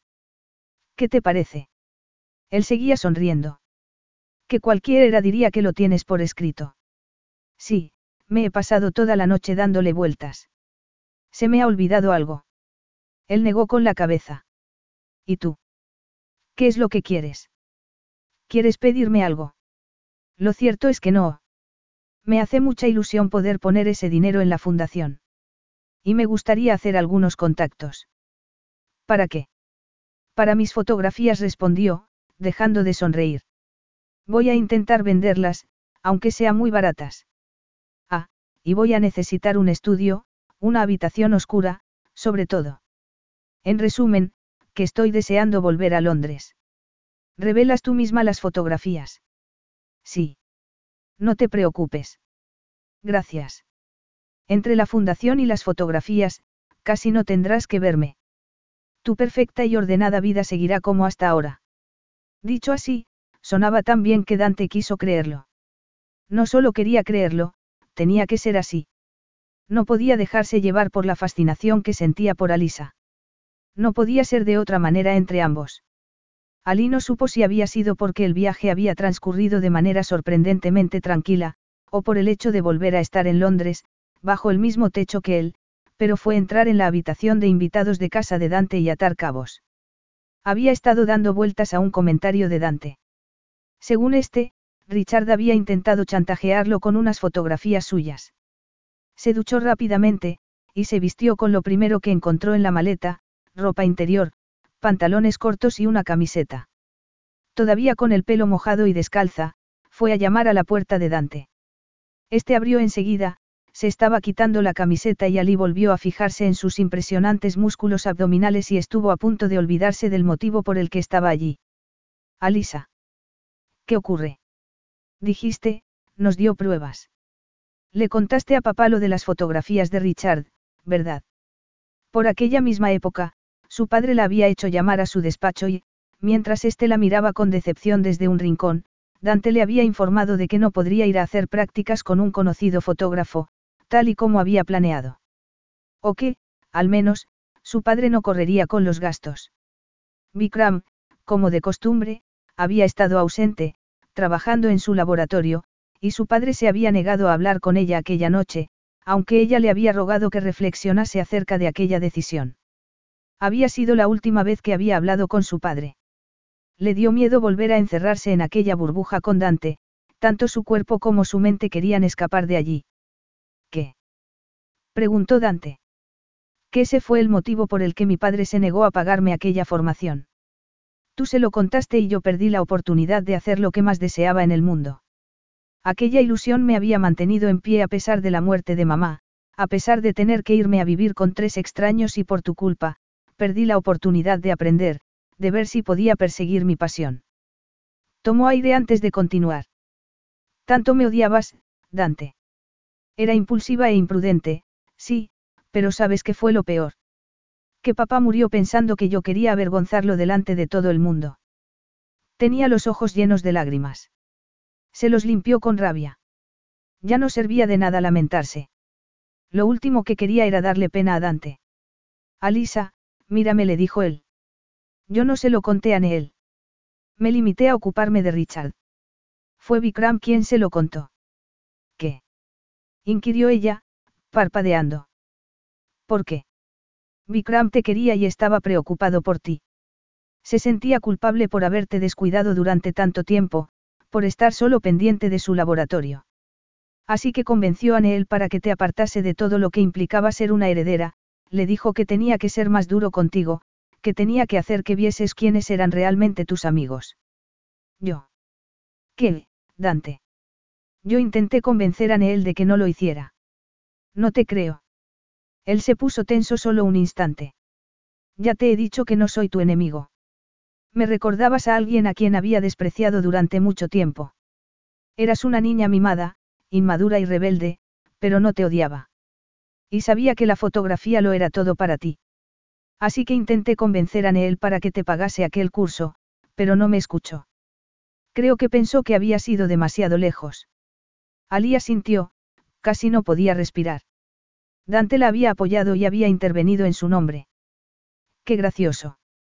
Yo hacía todo tipo de cosas para llamar su atención, tomaba decisiones equivocadas porque estaba muy perdida y él fue a castigarme por lo único que no había hecho y me negó lo que más me importaba. Todos los días me lamento por no haberlo conocido mejor, por haber estropeado nuestra relación, pero él ni siquiera intentó conocerme a mí. En mi opinión, le recordabas demasiado a Santi. Nunca superó que lo abandonase. Pero eso no es culpa mía. Yo era solo una niña, lo mismo que Vikram. Dante se pasó una mano por el rostro, suspiró. Era un buen hombre, pero no era perfecto. Levantó la cabeza bruscamente y lo miró a los ojos. Has dicho que te castigó por algo que no habías hecho. No sé qué te enseñó Richard, pero yo nunca posé desnuda delante de él. Y, aunque lo hubiese hecho, tampoco merecía que papá, Vikram y tú me castigaseis. Vosotros sosteníais los unos a los ojos. ¿A quién tenía yo? Dante apretó los labios y ella supo que sus palabras le afectaban, pero, por una vez, no se sintió bien por ello. ¿Cómo había podido pensar que de aquel acuerdo pudiese salir algo que no fuese dolor y destrucción? Yo sabía que la fotografía lo era todo para ti, había dicho Dante. Era posible. Ali no quería preguntarle, no quería saberlo. Este alargó la mano y la agarró por la muñeca. ¿En qué piensas? Pocas semanas después de lo ocurrido con su padre, después de haberse marchado de casa, había recibido la cámara. Una de las mejores cámaras profesionales del mercado. Le había llegado por correo postal, sin ningún mensaje. Y ella había dado por hecho que era de Vikram. Incluso le había mandado un mensaje dándole las gracias, pero él no había contestado. Minicon XFD 45. No vamos a conseguir nada dándole vueltas al pasado, respondió Dante, limpiándole las lágrimas. Estás cansada, vete a la cama. Ali invadió su espacio personal. Dante, me compraste tú la cámara. ¿Quién me la mandó? Él separó los labios, pero Ali le puso una mano en la boca y añadió. Por favor, dime la verdad. Él se apartó de su mano, había emoción en su mirada. Sí. Te vi llorar aquella noche. Discutí con él, pero no conseguí nada. Y cuando fui a tu habitación y la encontré vacía, supe que no ibas a volver. Días después, no podía dejar de pensar en todo aquello y te compré la cámara. Ella quiso darle las gracias. Siempre lo había visto como a su enemigo, lo había odiado, pero aquel regalo, aquel regalo no cambiaba que hubiesen tenido una mala relación. No obstante, de repente sintió que todo se tambaleaba. ¿Por qué no? Aquella noche me sentí culpable e impotente. Y compré aquella cámara para intentar sentirme mejor. No le des más importancia al tema, Alisa. Pero, un rato después, Mientras se secaba el pelo y se metía en la cama, agotada, sintió que su corazón se negaba a creer aquella explicación tan racional que le había dado Dante. Tal vez le hubiese importado un poco. Tal vez Dante no fuese. Sintió miedo. Aquel matrimonio de compromiso y su cordura dependían de que Dante fuese un hombre ambicioso y sin sentimientos. Si aquello resultaba ser falso no tendría nada con lo que proteger su corazón de aquella atracción que sentía por él. Capítulo 6. Toc. Toc. Alisa. Toc. Toc. Alisa, si dentro de 15 minutos no ha salido, tiraré la puerta abajo. Alice sobresaltó bajo la ducha y salió apresuradamente. Tomó dos toallas, una para el pelo y otra para el cuerpo. Miró su teléfono móvil y se dio cuenta de la hora que era, hizo una mueca. Miró la fecha e hizo otra mueca. Si seguía torciendo el gesto se le iba a quedar torcido para siempre. Era la mañana de la boda. Se iba a casar con Dante. O Dante con ella. Llevaba diez días repitiéndose aquello, pero todavía no le parecía real. Se secó el cuerpo, se puso unos pantalones cortos y una camiseta y oyó que volvían a llamar. Abrió la puerta mientras se secaba el pelo con la toalla. Dante irrumpió en su habitación. La toalla se le cayó de las manos y se le aceleró el corazón. Sintió calor entre los muslos al verlo, gimió y cerró los ojos, pero no pudo borrárselo de la mente. No podía estar más guapo. Vestía una chaqueta negra y camisa blanca, todavía llevaba el pelo mojado y estaba recién afeitado. Sus ojos oscuros la miraban fijamente, con intensidad. Era demasiado guapo. Se dijo que aquello tenía que ser el karma. Por lo mucho que había hecho sufrir a su padre, a su hermano y a Dante. Llevaba diez días en Londres, viendo a Dante todas las mañanas, vestido impecablemente de traje, y ya se había vuelto completamente loca. Dante había insistido en comprarle ropa y habían tenido que pasar tiempo hablando de los detalles legales del traspaso de acciones y de la fundación de su madre. Así que, en resumen, habían pasado demasiado tiempo juntos. En un instante era capaz de recordar cien expresiones distintas de su rostro. Le bastaba con respirar para recordar su olor. En cualquier momento del día pensaba en la curva de su boca cuando sonreía, en cómo le brillaban los ojos cuando ella se ponía impertinente, y en cómo apretaba la mandíbula cuando lo enfadaba. Era como si su mente se hubiese convertido en una base de datos de todo lo relativo a Dante. De adolescente ya había sido una obsesión para ella, una relación de amor, odio.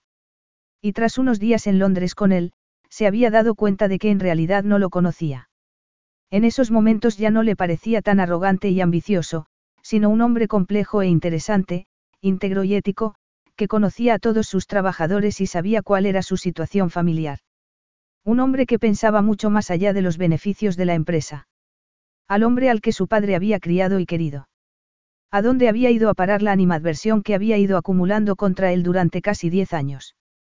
Tan patéticamente carente de cariño estaba que el tonto incidente de la cámara había cambiado la relación que había entre ambos. En esos momentos sentía atracción y tensión. Abrió los ojos y se dio cuenta de que Dante estaba estudiando su camiseta, que se le pegaba al cuerpo todavía mojado. Se separó la camiseta del cuerpo y lo vio apretar los dientes. Era posible que él también se sintiese atraído por ella. Era evidente que se fijaba ella, que no era completamente inmune. No estás preparada, observó con voz ronca. Entonces se miraron fijamente, como si solo existiesen ellos dos en el mundo.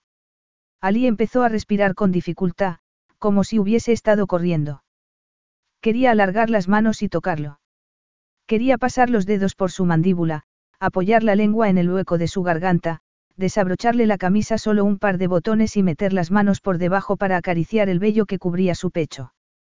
Quería comprobar por sí misma si también tenía el corazón acelerado, y quería seguir bajando las manos hasta llegar al abdomen y más allá, para ver si. Lo oyó jurar entre dientes y volvió a la realidad. Estoy preparada. Bueno, todo lo preparada que puedo estar para esto. Así que, acabemos cuanto antes. Dante se pasó una mano por el pelo moreno. No vas vestida de manera adecuada, le dijo. Si solo vamos a firmar un papel delante de dos testigos. Tendremos que decir los votos, que me sé de memoria, por cierto, y firmaremos. Y ya está. No cambiará nada entre nosotros. Todo seguirá siendo igual. Llevaba repitiéndose aquello desde que se había despertado, a las cinco de la mañana. Él la miró con infinita paciencia y ella le dijo con nerviosismo. No me lo pongas más difícil, Dante. Habrá prensa esperando a que salgamos de la notaría. ¿Qué? ¿Quién ha podido filtrar la noticia? Él se pasó las manos por la chaqueta y admitió casi a regañadientes. Yo. ¿Por qué? ¿Has leído los periódicos desde que has vuelto? Sí. La prensa tenía demasiado interés por su unión y Ali había leído los titulares, sí, y había buscado en Internet y había descubierto que Dante había tenido una ajetreada vida amorosa durante los últimos años. Y se había sentido mal, había sentido que no era suficiente mujer para casarse con Dante Vittori, que, al parecer, era el hombre perfecto. Mi reputación me precede, le dijo. La prensa piensa que me estás salvando casándote conmigo. Y algunos viejos amigos me están llamando para hacerme preguntas. ¿Por qué no me lo habías dicho antes? Te están agobiando. La señora Puri, que fue nuestra ama de llaves, me llamó el otro día para preguntarme si estaba embarazada. No sabes la de consejos que me dio para ser una buena esposa india. Entonces le recordé que eres siciliano y me dijo que a los hombres sicilianos les gustan las esposas tradicionales. Y me hizo saber que tenía mucha suerte por haber cazado a un hombre tan guapo y leal como tú a pesar de todos mis defectos. Dante se echó a reír, le brillaron los ojos y le enseñó los perfectos dientes blancos, y Ali deseó haber tenido la cámara en la mano en aquel momento. ¿Cómo le ocurría tantas veces? Yo adoraba a la señora Puri. ¿Cómo está? Ali lo fulminó con la mirada. Muy contenta, en Cambridge, viviendo con la generosa pensión que le asignaste. ¿Por qué no me has contado que habías hecho eso por los trabajadores de papá y mamá? Él se encogió de hombros. ¿Qué más te dijo? Preguntó, sin dejar de sonreír. Y su sonrisa la calentó como si estuviese brillando el sol en aquella gris mañana de octubre. Me alegra que te parezca tan divertido. Todos piensan que has venido a rescatarme. Que he vuelto a descarrilarme y que tú vas a sacrificar tu virilidad semidivina en el altar de mi insensatez por papá. Y yo no he querido dar más de qué hablar. Dante enterró una mano en su pelo y la atrajo hacia él. Con la boca seca y el corazón desbocado, Ali se dejó hacer. Que voy a sacrificar mi virilidad semidivina en el altar de tu insensatez. Solo a ti se te podía ocurrir semejante descripción. Ella se humedeció los labios y él clavó la mirada en su boca. Tu legión de admiradoras, entristecidas por nuestro compromiso, confirmarán mi declaración. Él le pasó los nudillos por la mejilla y la miró con curiosidad. Fue una caricia ligera, pero Ali la sintió de manera muy intensa. Entonces Dante le soltó el pelo y Ali empezó a perder su olor y su calor y sintió ganas de llorar. La prensa no va a parar hasta tener algo de qué hablar. Así les damos lo que quieren y controlamos las noticias.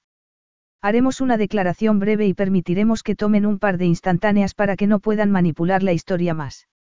Yo no quiero tener que fingir. Solo habrá un fotógrafo y un periodista de una conocida página web. Ni siquiera podrán entrar mientras firmamos los papeles. Vístete como si fuese realmente tu boda. Piensa en la armadura, Alisa. Deslúmbralos de tal manera que no vuelvan a dudar. Sorpréndelos con todos los cambios que has experimentado. Los cambios que he experimentado. ¿Acaso no has cambiado? Yo casi no te veo durante el día y te pasas las noches en tu estudio. Sé inteligente a la hora de dar publicidad acerca de ti misma. Aprovecha esta oportunidad. Utilízame a mí. Que te utilice. Sí respondió él, sonriendo. Al convertirte en mi esposa recibirás automáticamente mucha atención. Las personas que quieran llegar a mí pasarán antes por ti. Recibirás invitaciones, podrás hacer contactos. Utiliza a esas personas para hacer resurgir la fundación. Puedes esconderte durante los próximos meses o aprovechar el tiempo para conseguir tus metas. Todo depende de cómo decidas enfrentarte a la situación. Dicho así, tenía sentido. Dante tenía razón. ¿Por qué no aprovechar todo aquello? De repente, sintió que una energía nueva corría por sus venas. Por primera vez en su vida, había alguien que la comprendía, que la apoyaba. Impulsivamente, se lanzó a sus brazos y le dio un beso en la mejilla. Duró solo unos segundos, pero Ali no volvería a olvidar las manos de Dante en su cintura, la suavidad de su rostro ni la fuerza de su cuerpo. Después se apartó y se negó a mirarlo.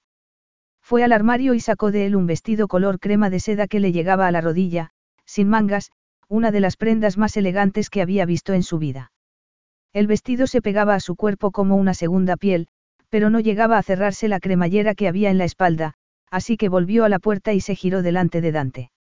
Ayúdame. Tuvo la sensación de que tardaba una eternidad en hacerlo, y otra eternidad en apartar los dedos de su nuca. Mientras él la observaba, se maquilló y se calzó unos zapatos de tacón. Ya estoy lo suficientemente bien como para convertirme en la señora. Vittori. Él estaba tenso, levantó una mano hacia su rostro, pero la bajó de nuevo antes de tocarla. Olvídate de toda la basura que has leído en la prensa, de acuerdo. Estás preciosa y tienes mucho talento, estás muy por encima de todas esas mujeres. Ella recordó que había leído que nunca había salido con nadie durante más de tres meses. Pero estaba dispuesto a casarse con ella por aquellas acciones, por el bien de la maldita empresa. Y sin que firmasen un acuerdo prenupcial. Ali no se había dado cuenta de lo importante que era aquello hasta que había llegado a Londres y se había enterado de lo rico que era, del imperio que había levantado con su trabajo durante las dos últimas décadas, que corría peligro si se casaba sin un acuerdo prenupcial. Ali pensó que era porque confiaba en que ella no iba detrás de su dinero. Y saber que era la única mujer en la que el despiadado Dante Vittori confiaba se le habría subido a la cabeza a cualquier mujer sensata de entre 16 y 60 años. Y ella nunca había sido una persona ni racional ni sensata en lo relativo a Dante. Teniendo en cuenta que iba a ser una ceremonia civil privada, había demasiadas personas esperándolos. Izzi la buscó con la mirada, pero Ali la evitó porque estaba muy nerviosa y no quería delatarse. Tanto ella como Marco, el jefe de seguridad de Dante, eran los dos testigos. Fuera del despacho había tres hombres con muchos documentos delante y Ali comprendió que eran los abogados. Detrás de ella había también una mujer alta y otros dos hombres, la periodista y su equipo.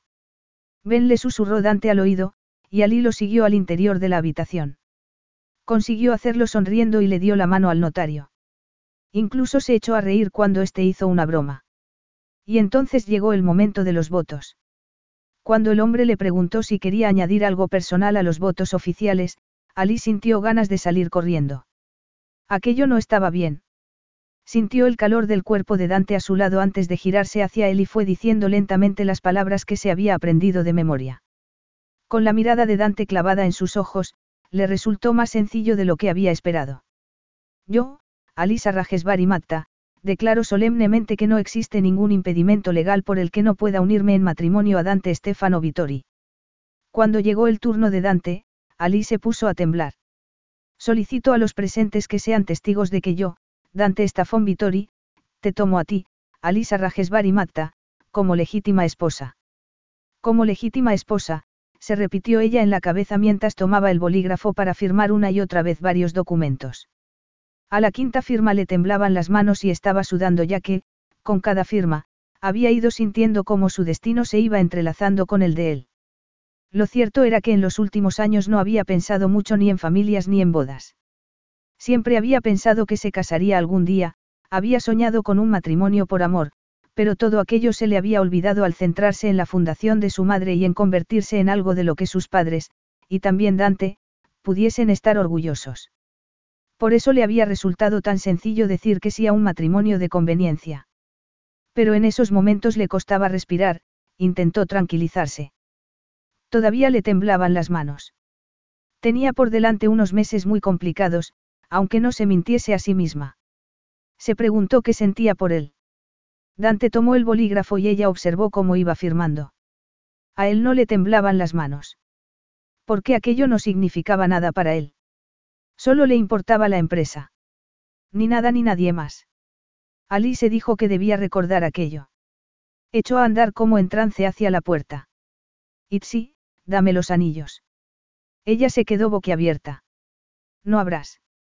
Dante apoyó las manos en sus caderas y la atrajo suavemente hacia él. El calor de sus manos le traspasó la fina tela del vestido de seda, sorprendiéndola, cortándole la respiración.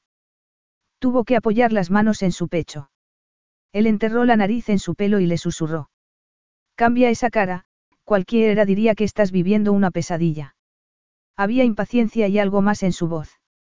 Esfuérzate un poco más o todo el mundo va a pensar que es cierto que me estoy sacrificando, añadió. Luego tomó su mano y, con mucho cuidado, le puso dos anillos en el dedo anular de la mano izquierda. Se oyó el ruido de la cámara al mismo ritmo que el corazón de Ali. El diamante solitario brilló bajo sus ojos junto a la sencilla alianza de platino que lo acompañaba. Ali sintió que aquellos dos anillos la ataban a Dante. Notó que se le llenaban los ojos de lágrimas y parpadeó rápidamente para evitar derramarlas. No quería que la cámara las captase. La prensa diría que había llorado y se había puesto de rodillas ante él para expresar su agradecimiento, o algo parecido. Dante le dio un tercer anillo. Con dedos temblorosos, Ali lo tomó con dos dedos y observó sus cuidadas manos antes de ponérselo. Ahora, si no os importa que tomemos un par de fotos mientras os besáis, dijo la mujer que iba vestida con un traje beige, nuestros lectores están desesperados por saber más de vosotros. Sería la guinda del pastel. Ali dejó de oír a la periodista al mirar a Dante a los ojos. Él parecía haber esperado aquello, pero no le había advertido, y Ali sabía que, si la besaba, no podría seguir ocultando el deseo que sentía por él. Pero Dante no le dio tiempo a protestar. Ni a pensar. La acercó a él e inclinó la cabeza. Y Ali, aterrada, cerró los ojos para intentar no delatarse. De repente, todo desapareció a su alrededor. Solo quedó Dante. Abrázame por el cuello, le pidió este con voz ronca, casi desesperada, o eso se imaginó ella. Su aliento le golpeó los labios y el nudo que Ali tenía en el estómago se apretó. Y entonces los labios de Dante tocaron los suyos solo un instante, y ella se apartó al notar el contacto. Su, bella mía. Dante apoyó una mano en su nuca y volvió a besarla suavemente. Y el deseo se apoderó de ella y le hizo separar los labios. Notó su lengua en ellos e, instintivamente, le devolvió la caricia. El tono del beso cambió de un momento a otro. Las manos de Dante atraparon su trasero, él gimió con deseo. Ali se apretó contra su cuerpo y volvió a temblar. Dante estaba excitado. Estaba excitado. Estaba excitado. Ali notó su erección en el vientre, notó que enterraba los dedos en su pelo para conseguir el ángulo perfecto de su cabeza y poder besarla mejor, apasionada, salvajemente. No fue como ella había imaginado que sería. Fue un millón de veces mejor. Él le metió la lengua en la boca, le mordisqueó los labios, una y otra vez, como si estuviese dejándose llevar por completo. Un torrente de palabras en italiano salió de su boca. A Ali le pesaban los pechos, sentía los pezones erguidos y endurecidos, se aferró a sus bíceps mientras él seguía torturándola. Hasta que se puso a temblar contra su cuerpo, hasta que notó humedad entre los muslos y tuvo que levantar una pierna para apretarse más contra él. Hasta que alguien tosió y comentó en voz alta. Vaya, sí que están compenetrados. Dante apartó su boca de ella y apoyó las manos en sus hombros. Le costaba respirar y tenía los labios hinchados, de color rosa oscuro. Ali no entendió lo que le dijo a Itzi y al resto de los presentes. No sabía lo que pasaba. No sabía si seguía con los pies sobre la tierra o estaba flotando. Fue hacia donde él la llevó. El ruido de la puerta al cerrarse la despertó y miró a su alrededor. Estaban en la limusina, solos. Dante se había sentado enfrente de ella. Tenía las mejillas sonrojadas. No tenía que haber llegado tan lejos. La frialdad de su tono de voz sacó a Ali de aquel mágico momento. Se humedeció los labios y todavía notó su sabor. Y le gustó demasiado. Estaba de acuerdo con él. De aquella atracción no podía salir nada bueno. Una atracción que sentían los dos, que no era solo imaginación suya. Dante la deseaba. No podía dejar de pensar en aquello. A mí no me eches la culpa de nada, le advirtió. Tú lo has orquestado todo, así que no me hagas sentir mal si no ha salido como pensabas. Algo cambió en su mirada, pero Ali no supo qué era. Le daba igual, no podía evitar sentirse satisfecha después de semejante beso. El ambiente cambió dentro del lujoso coche. Un beso no significa nada, Alisa. Ella sintió que volvía de golpe a la tierra. No, no significa nada. Pero lo significaba todo. Significaba que Dante la consideraba una mujer. Significaba que Dante la deseaba desesperadamente. Significaba que Dante podía perder el control cuando estaba con ella. Significaba que, por primera vez en su vida, había equilibrio en aquella relación. Y no iba a ser tan tonta como para continuar con aquello, pero se sentía bien y sonrió. Cuando se fuese a la cama aquella noche, fuese a la hora que fuese, independientemente de cómo hubiese sido la noche de bodas, podría recordar aquello las veces que quisiera. En aquel complicado mundo en el que habitaba en esos momentos, tenía derecho a tener a Dante, ¿o no? Al fin y al cabo, eran marido y mujer. ¿En qué estás pensando? Le preguntó él. Le brillaban los ojos y Ali por fin pudo reconocer aquel brillo. Por mucho que le pesase, Dante la deseaba. En que después de tanto tiempo teniendo sueños eróticos contigo, esta noche por fin tengo material real con el que trabajar. Qué oportuno, justo el día de mi noche de bodas. Él juró entre dientes y a Ali le encantó oírlo. Se echó a reír, sentía tanto poder que había dejado de sentirse incómoda. Dante estaba ruborizado, la miraba con deseo. Se estaba imaginando lo que ella le había dicho, Ali estaba segura. Ella se negó a apartarle la mirada. Alisa, sí. No puedes controlar mi mente, Dante. Déjalo. Él volvió a jurar. Estás sufriendo con esto, ¿verdad? Necesitas tener siempre el control de la situación. Él asintió y apartó la vista. Sí. Es ahora mismo no lo puedo explicar, pero nuestro matrimonio sigue siendo de conveniencia, Alisa. Aquella advertencia la afectó, aunque no cambió su buen humor. Dijiste que teníamos que dar una determinada imagen, no. Yo ya sé lo que pasó. Te enamoraste de mí en una de tus visitas, mientras intentabas controlarme durante todos estos años, pero yo no me dejé atrapar hasta ahora. Le dijo ella. El beso ha sido perfecto. Yo quiero ser la estrella de esta historia. Quiero ser la mujer que ha conseguido doblegar a Dante Vittoria ante el amor. Y cuando todo termine, seré yo la que se marche. Entendido. Lo miró de manera desafiante, retándolo a contradecirla. Sería ella la que se marchase. Y, mientras tanto, se divertiría todo lo que pudiese atormentándolo. Él la buscó con la mirada, como si fuese la primera vez que la veía. Como si se hubiese transformado en algo diferente, que no comprendía, delante de sus ojos. Y Ali no pudo sentirse mejor. Capítulo 7. El sabor de la boca de Alisa, tan dulce, tan adictivamente caliente, todavía seguía en sus labios 15 días después.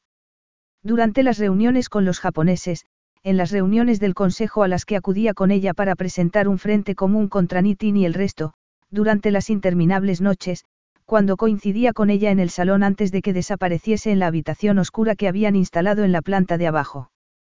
La había notado temblar al agarrarla por la cintura, al apoyar la mano en su espalda para acercarla a su cuerpo, pero su pasión había sido voraz y honesta. Él solo había querido rozar sus labios. Nada más. Pero había cometido el error de pensar que Alisa se comportaría a pesar de que él la había sorprendido con la presencia de la prensa, pensar que no iba a aprovechar la oportunidad para retarlo y vengarse. Y también había cometido el error de pensar que la atracción se iría apagando si él continuaba sin prestarle atención. Todo el mundo hablaba ya de, el beso. Salvo que el beso no había salido como él había planeado.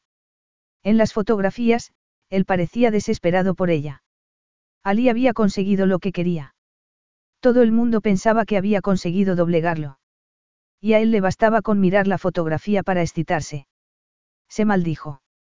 Aquello lo consumía día y noche, cuando la veía vestida con poca ropa en casa, cuando tenían que salir juntos a la calle y fingir que eran una pareja. Con tan solo mirar sus labios. Desde que era adulto, siempre había sido de controlar todos los aspectos de su vida, también la libido. Nunca había deseado así a otra mujer. Y desear a Lisa, por supuesto, no encajaba en ninguno de sus principios. Si solo hubiese sentido atracción física por ella, habría sido diferente. Si ella hubiese continuado atormentándolo, si hubiese utilizado su deseo a modo de arma, también habría sido diferente. No, al parecer, solo se había dejado llevar por el deseo que sentía por él una vez. Y, en contra de todas las predicciones, en esos momentos era la que parecía más tranquila, la que representaba mejor su papel de encantadora esposa, de inteligente anfitriona en los eventos de la fundación y frente a los medios de comunicación, e incluso de persona educada dentro de su casa.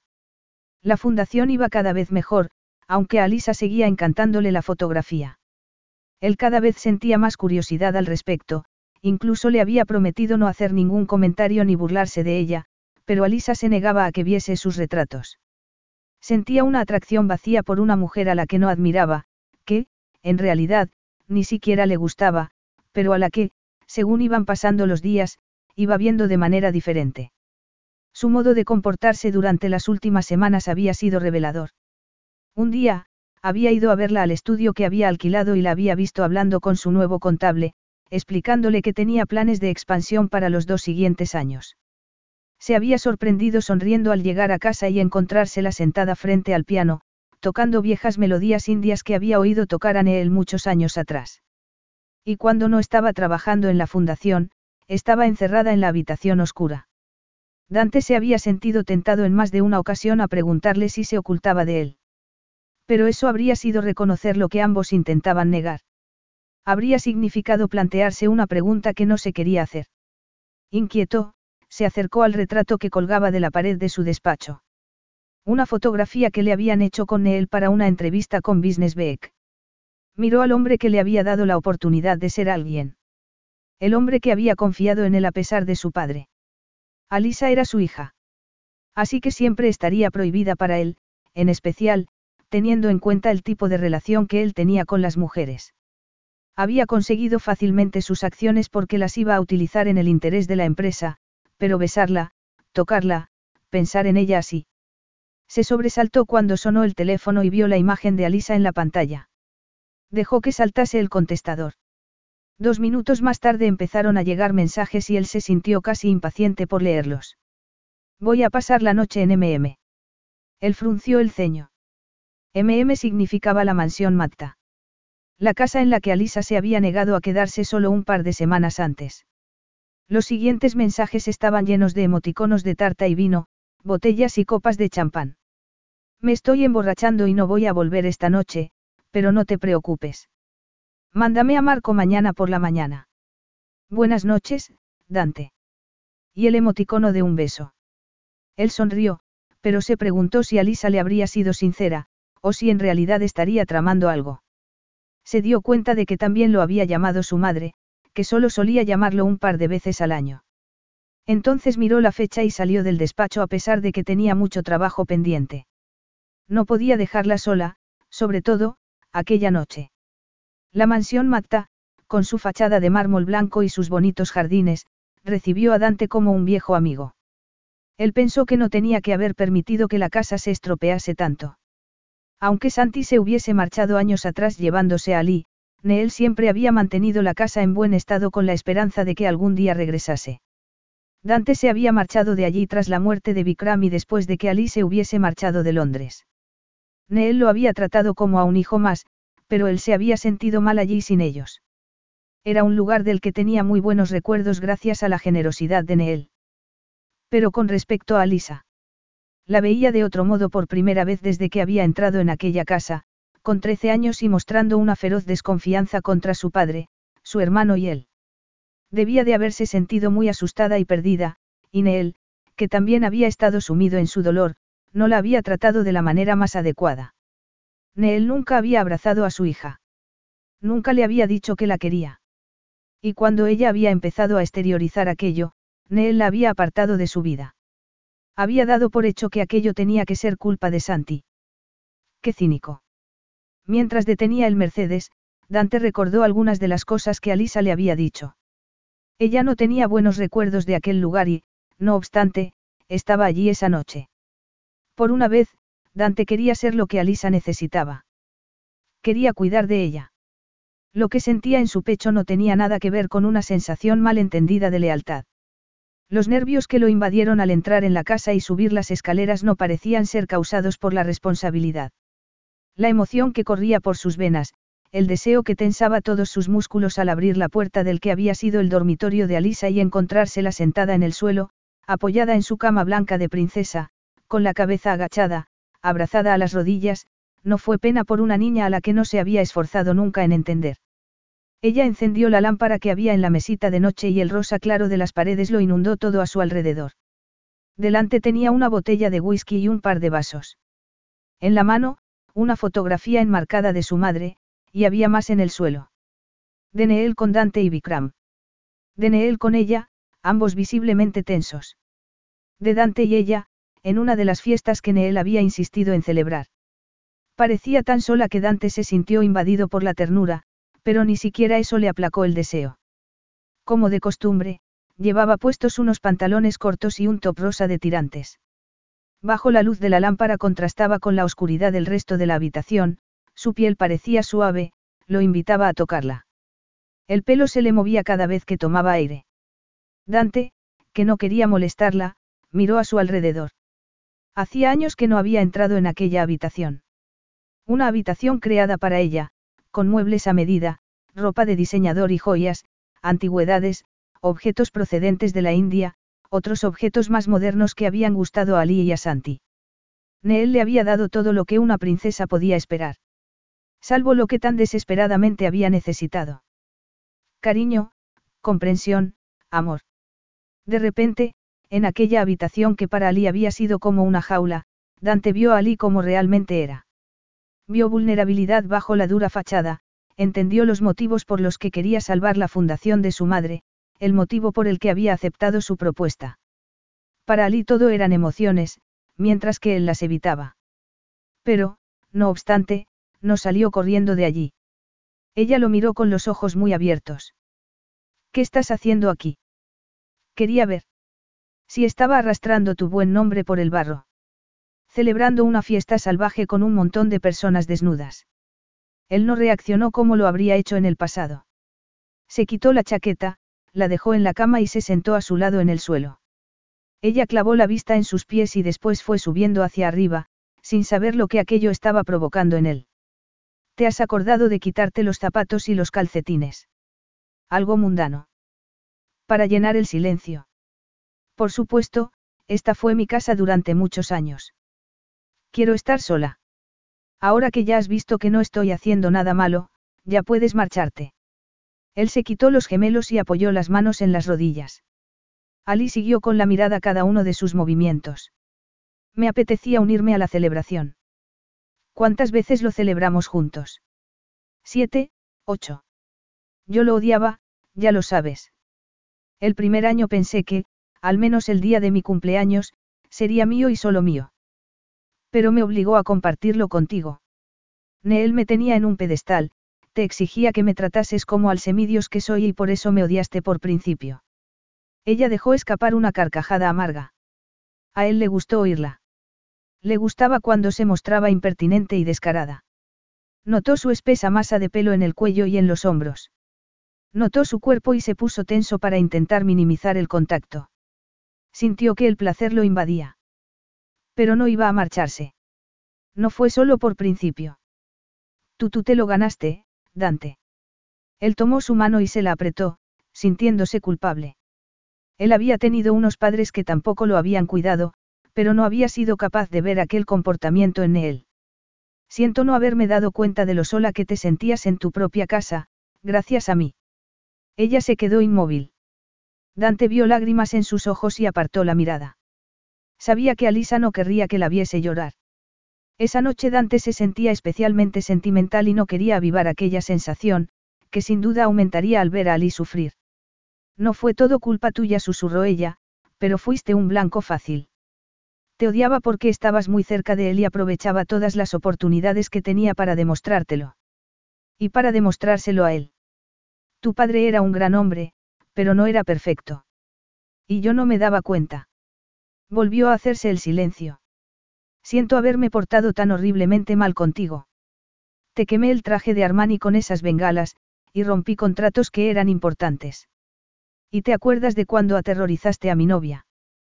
¿Cómo se llamaba? Melissa. Melody. Meredith lo corrigió ella, haciendo una mueca. Se lo merecía, era demasiado presumida. Cuando Dante la miró, ella apartó el rostro y continuó. Estaba perdidamente enamorada de ti a la vez que te odiaba.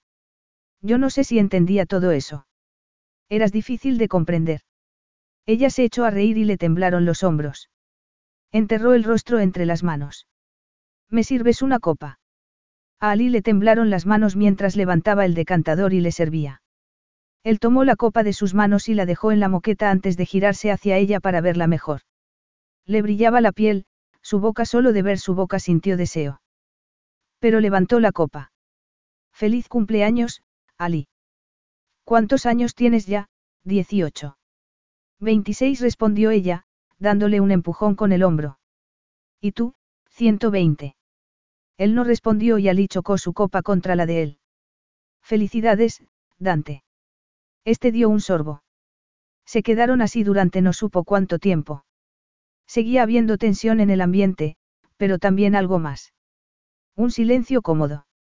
Habían aclarado su historia lo suficiente como para que se hubiese establecido un vínculo entre ambos. Un nuevo comienzo, tal vez. Una frágil conexión. Dante sintió que un peso con el que había cargado durante mucho tiempo empezaba a desaparecer. Alisa era hija de su padre, por mucho que ella intentase negarlo. Y siempre había sido su responsabilidad, incluso antes de haberse casado con ella. El whisky, que estaba suave y fuerte al mismo tiempo, hizo que a Ali le ardiese la garganta y se le calentase la sangre. Tuvo la sensación de que abría sus sentidos todavía más, de que tener a Dante a su lado, con su pierna tocando la de ella, aspirando su olor, a Colonia y a él, una combinación irresistible, no era suficiente. Lo último que había esperado al escribirle era que fuese allí. Había estado triste todo el día, dando tumbos de un lugar a otro de Londres, y había terminado en una cafetería que había frecuentado cuando había compartido un piso cercano con otras dos chicas. Había sido el año que se había marchado de la mansión Matta, lejos de su padre, de Vikram y de Dante. Había sido lo más duro que había hecho jamás, pero también lo más liberador. Pero ni siquiera aquella cafetería había logrado animarla. Se había sentido sola. Hacía tiempo que se sentía así, desde la muerte de su madre. Aunque los últimos años había estado mejor. Se había rodeado de amigos a los que les importaba. Se había dedicado a hacer obras benéficas allá donde estuviera, y a la fotografía, pero la vuelta a Londres la había desestabilizado. No, no era Londres. Ni siquiera era aquella casa que su padre había hecho construir para su madre de recién casados, que tantos recuerdos dolorosos le traía. No, aquel dolor en el pecho, aquella constante vibración bajo la piel se debía al hombre que tenía al lado, pero no podía acercarse a él, no podría soportarlo si Dante la rechazaba y, además, quería estar con él por los motivos adecuados. Quería estar con él como una mujer que se comprendía a sí misma, que entendía cuáles eran sus deseos y sus carencias. Dante le gustaba. Le gustaba mucho. Le gustaba el protegido de su padre, que tenía diez años más que ella, que conocía todos sus defectos y vulnerabilidades. Le gustaba el hombre del que había estado enamorada durante años. Le gustaba el hombre con el que estaba casada. Si no hubiese sido tan trágico, habría sido cómico. Era agotador sentirse así todo el tiempo. No podía. Vas a contarme qué te ha traído aquí esta noche. Ella hizo girar la copa en su mano, observando el reflejo de la luz en el líquido ambarino. ¿De verdad quieres saberlo? Sí, Alisa. Cuando te hago una pregunta, normalmente es porque quiero saber la respuesta. Yo no estaba melancólica. Así que me he pasado casi todo el día recorriendo Londres en autobús, recordando. He terminado en una cafetería a la que solía ir con amigos cuando me marché de aquí para vivir sola. Y allí me he encontrado con mi ex. Él no se movió ni parpadeó, pero Ali notó que se ponía tenso. Jai.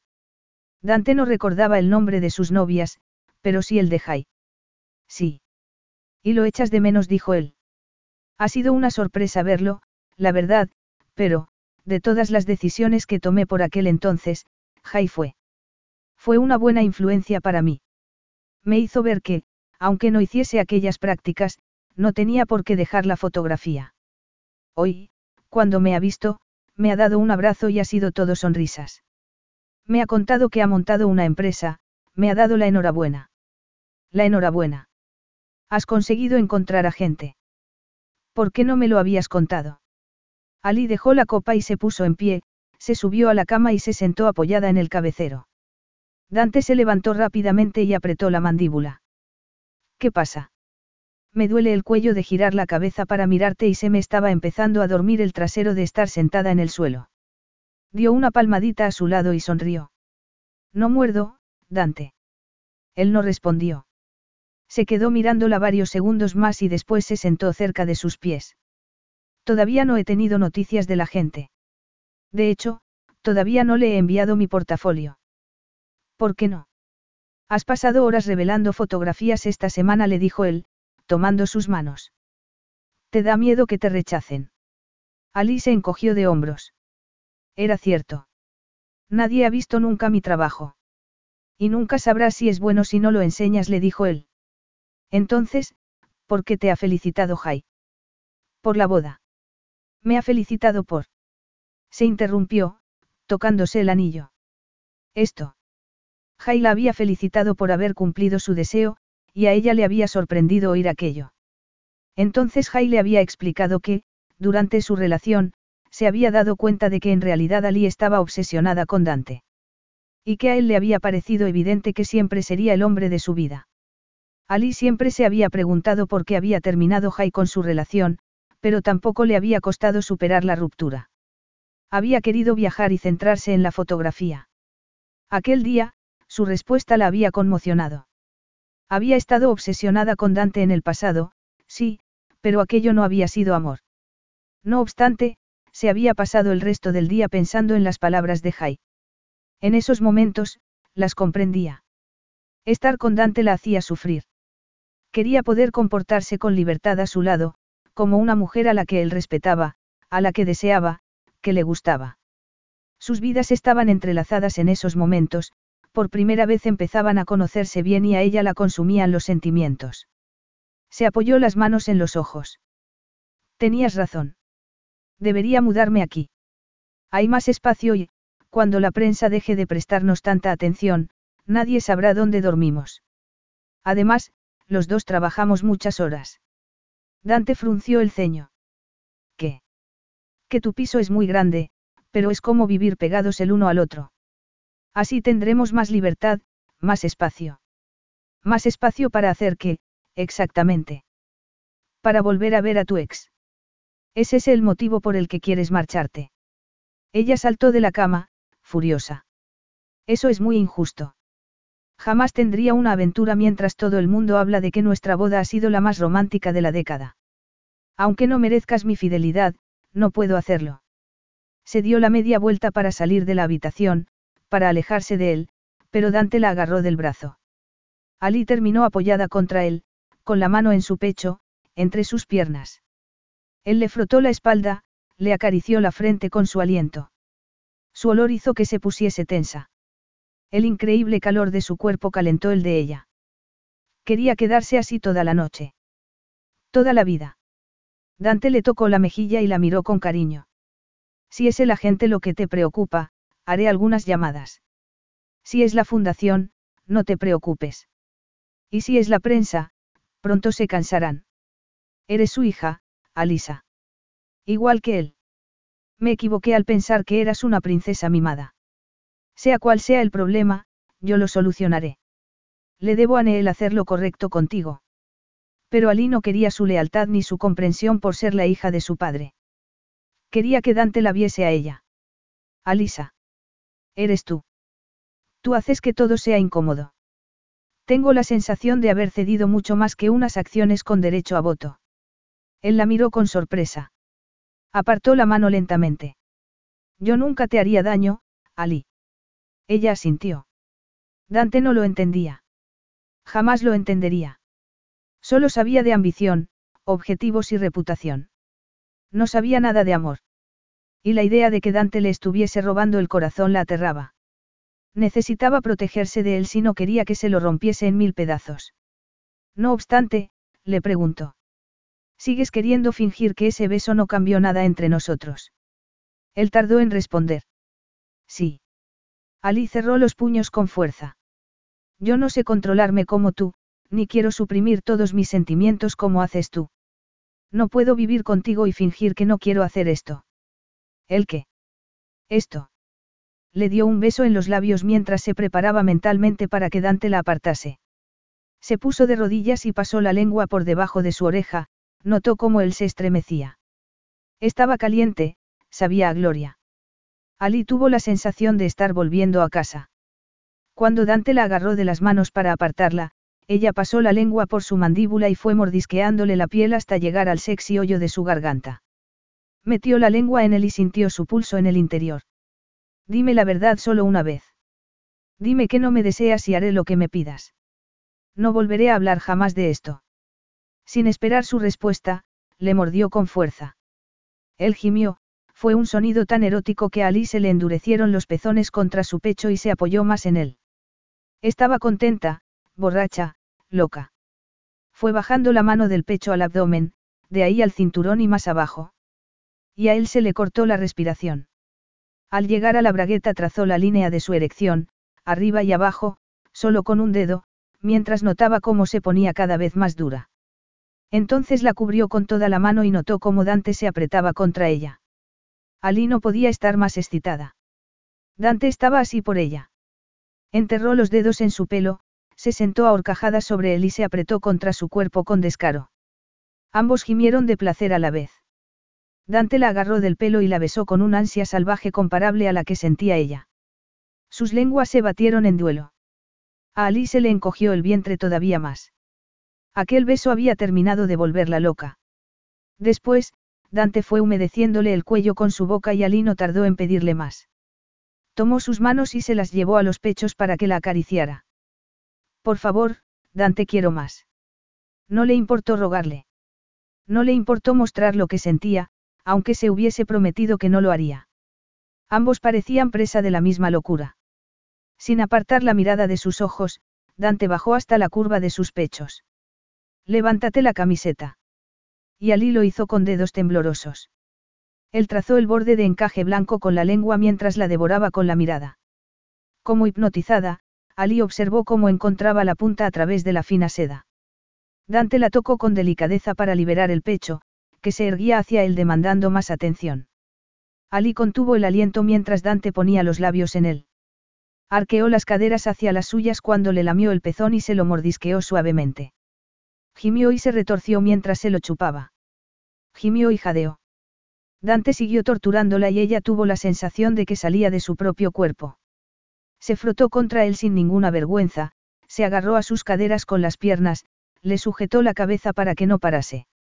Las implacables olas de placer la sacudieron, sintió que perdía la voz de tanto gritar. Enterró el rostro en su hombro y notó que una extraña sensación de felicidad le recorría las venas. Oyó jurar a Dante, que rompió el ensordecedor silencio con una violencia contenida. La echó sobre la cama. Después se pasó una mano por el pelo y se fue hasta la puerta respirando con dificultad, con sudor en la frente. Esta es tu habitación de la niñez, es su casa. Alía sintió notando las últimas sacudidas de placer mientras los ojos se le llenaban de lágrimas. Pero no iba a llorar. Ella había querido que aquello sucediese, había querido mucho más. Tampoco iba a compadecerse de sí misma. No iba a rogarle que les diese una oportunidad. Ya le había demostrado, le había dicho, lo que quería. El resto dependía de él. Ali se respetaba demasiado como para rogarle. Se levantó de la cama y él levantó la vista, todavía la miraba con deseo. Se sonrojó al bajar la vista a sus pechos. Tenía los pezones erguidos por sus caricias, por su boca. Su barba le había dejado marcas por la piel. Con un nudo en el estómago, Ali decidió enfrentarse a él. Le mantuvo la mirada mientras se abrochaba el sujetador y se lo colocaba bien. Y él siguió mirándola. Ella buscó la camiseta y se la puso. Después se pasó las manos por el pelo, un pelo que él había despeinado. No había parte de su cuerpo en la que no hubiese dejado su huella. A Ali le bastó con pensar en su erección para volver a notar calor entre las piernas. Ali. Ha ocurrido. Y yo no lo lamento. Con el nivel de feromonas que tengo ahora mismo, creo que es imposible lamentarlo. Le mantuvo la mirada, por primera vez desde que lo había conocido, con 13 años, se mostró tal y como era. Ha sido la experiencia más increíble que he tenido nunca con un hombre que me gusta, al que respeto y deseo. No le quites valor, no me digas por qué está mal. No me quites esto. Él se fue acercando a ella, llevó una mano a su mejilla y pasó el dedo pulgar por su labio inferior. Sabes que es la primera vez en mucho tiempo que me olvido de quién soy. Al verte así. Se interrumpió, mirándola con deseo. Nunca había perdido el control de esta manera. Nunca había deseado tanto a una mujer que había perdido el interés por el trabajo. La pasión de nuestro beso, el sincero deseo que veo en tus ojos, los sonidos que haces cuando llegas al clímax me perseguirán durante el resto de mi vida. A pesar de mi fortuna, tú eres lo único que no me puedo permitir. Ali vio que su mirada se volvía fría y se preparó para seguir escuchándolo. Tú y yo, esto no puede ir a ninguna parte. Yo no tengo relaciones serias y hacer esto contigo, sabiendo que no puedo darte nada más me convertiría en el tipo de hombre que llevo toda la vida intentando no ser. ¿Y qué clase de hombre sería ese? Un hombre que siente emociones, que se preocupa de las personas que lo rodean, un hombre capaz de dar mucho más de lo que da. Le preguntó Ali. A él le brillaron los ojos con algo parecido a miedo, pero no podía ser. ¿Qué podía temer un hombre como Dante? Al menos me merezco una explicación, después del orgasmo que acabas de provocarme. Si esta noche te hago mía, solo porque te deseo, porque tú me deseas a mí, sabiendo que lo único que puedo darte es una aventura bajo este falso matrimonio que compartimos, estaré traicionando toda la confianza que tu padre depositó en mí. Papá no tiene nada que ver con esto. Neel siempre tendrá que ver contigo y conmigo, Ali le gritó él, molesto. Si te hiciese mía contra la pared, aquí, en su casa, me convertiría en el cretino egoísta que fue mi padre. Por favor, Dante, tu padre robó miles de euros a personas inocentes. ¿Cómo vas a ser igual que él? Porque tú también eres una persona inocente y yo habría cedido a mis deseos más básicos. Y solo me aprovecharía de ti para dejarte cuando me hubiese cansado. Lo que quiero de ti, lo único que quiero de ti, son esas acciones. Y ya me las has dado. La crueldad de sus palabras le hicieron más daño a Ali del que jamás había sentido. ¿Cómo podía dolerle tanto, si eso era lo que había esperado de él. Asintió. Su instinto de supervivencia la dominó. Se puso tensa mientras él le agarraba las manos. La ternura de su abrazo le cortó la respiración. Aquella parte de él. Pocas personas lo conocían en realidad. Y Ali supo que su rechazo haría que lo desease todavía más. Notó su boca en la sien, sintió cómo aspiraba el olor de su pelo, cómo temblaban sus hombros. Lo agarró por la cintura, era el lugar más seguro que había encontrado en mucho tiempo. Entiendo que quieras marcharte de mi casa, pero esta noche ven conmigo, Alisa. No puedo dejarte aquí sola. Hazlo por mí. Por favor, bella mía. Ella rió contra su cuello mientras las lágrimas le corrían por la mejilla, mojándolo a él también. Se sintió vulnerable y, no obstante, siguió sintiendo que había un vínculo especial entre ambos. ¿Qué? Ella levantó la cabeza y lo miró a los ojos. Lo que vio en ellos la preocupó. ¿Cómo había podido pensar que no le importaba? No sabía que conocieses esas palabras. Él sonrió. Ya, yo tampoco pensé que llegaría a decírtelas. Sin dejar de sonreír, Alisa se apartó de él y recogió sus cosas. Pues voy a asegurarme de que me las digas muchas veces. De hecho, te prometo que, de alguna manera, conseguiré que me supliques también, Dante. Salió de su habitación de adolescencia sin mirar atrás, sintiendo que habían pasado mil años desde que había entrado en ella, deseando que Vikram estuviese allí para abrazarla, que su padre también estuviese allí, deseó no estar enamorándose de Dante. Deseó, en la misma casa en la que lo había hecho años atrás, poder cambiar la manera de pensar de Dante, ser suficientemente buena para él, importarle más de lo que lo hacía. Capítulo 8. Dante tenía la sensación de que el universo estaba conspirando contra él. Lo que había hecho con Ali en el dormitorio. Se sonrojó solo de recordarlo. De hecho, no había podido dejar de pensar en ello durante toda la semana que había estado en Tokio. Hasta había soñado con Ali. Al volver a casa, había cruzado los dedos para que Ali siguiese allí a pesar de que su equipo de seguridad ya se lo había confirmado. Esa mañana tenía otra reunión importante con los accionistas, pero la había anulado. Tenía mil problemas relacionados con la empresa que solucionar, pero, de repente, estaba cansado de aquel trabajo. Llevaba casi 20 años trabajando sin parar y aquella mañana solo quería mandarlo todo al infierno. De hecho, ni siquiera había salido a correr. Había preparado café, a gusto de Ali, se había servido una taza y había esperado en la cocina a que ésta apareciese. Izzi no había ocultado su sorpresa cuando la había llamado para anunciarle que se iba a quedar a trabajar en casa. En especial, teniendo en cuenta cuál era la situación en la empresa. Pero, por primera vez en su vida, no podía centrarse en el trabajo. Solo podía pensar en contentar a Ali, en conseguir que se quedase allí. No quería que volviese sola a aquella enorme mansión llena de tristes recuerdos. La mirada de Ali le había recordado a la suya propia antes de ir a vivir con él, aunque él había canalizado toda la rabia en ambición, había conseguido congelar sus emociones. Ali era todo lo contrario. Vivía de manera valiente. Fuese a donde fuese, compartía su amor y generosidad. El deseo de protegerla era un sentimiento nuevo para él, y tan intenso que le hacía estar en tensión.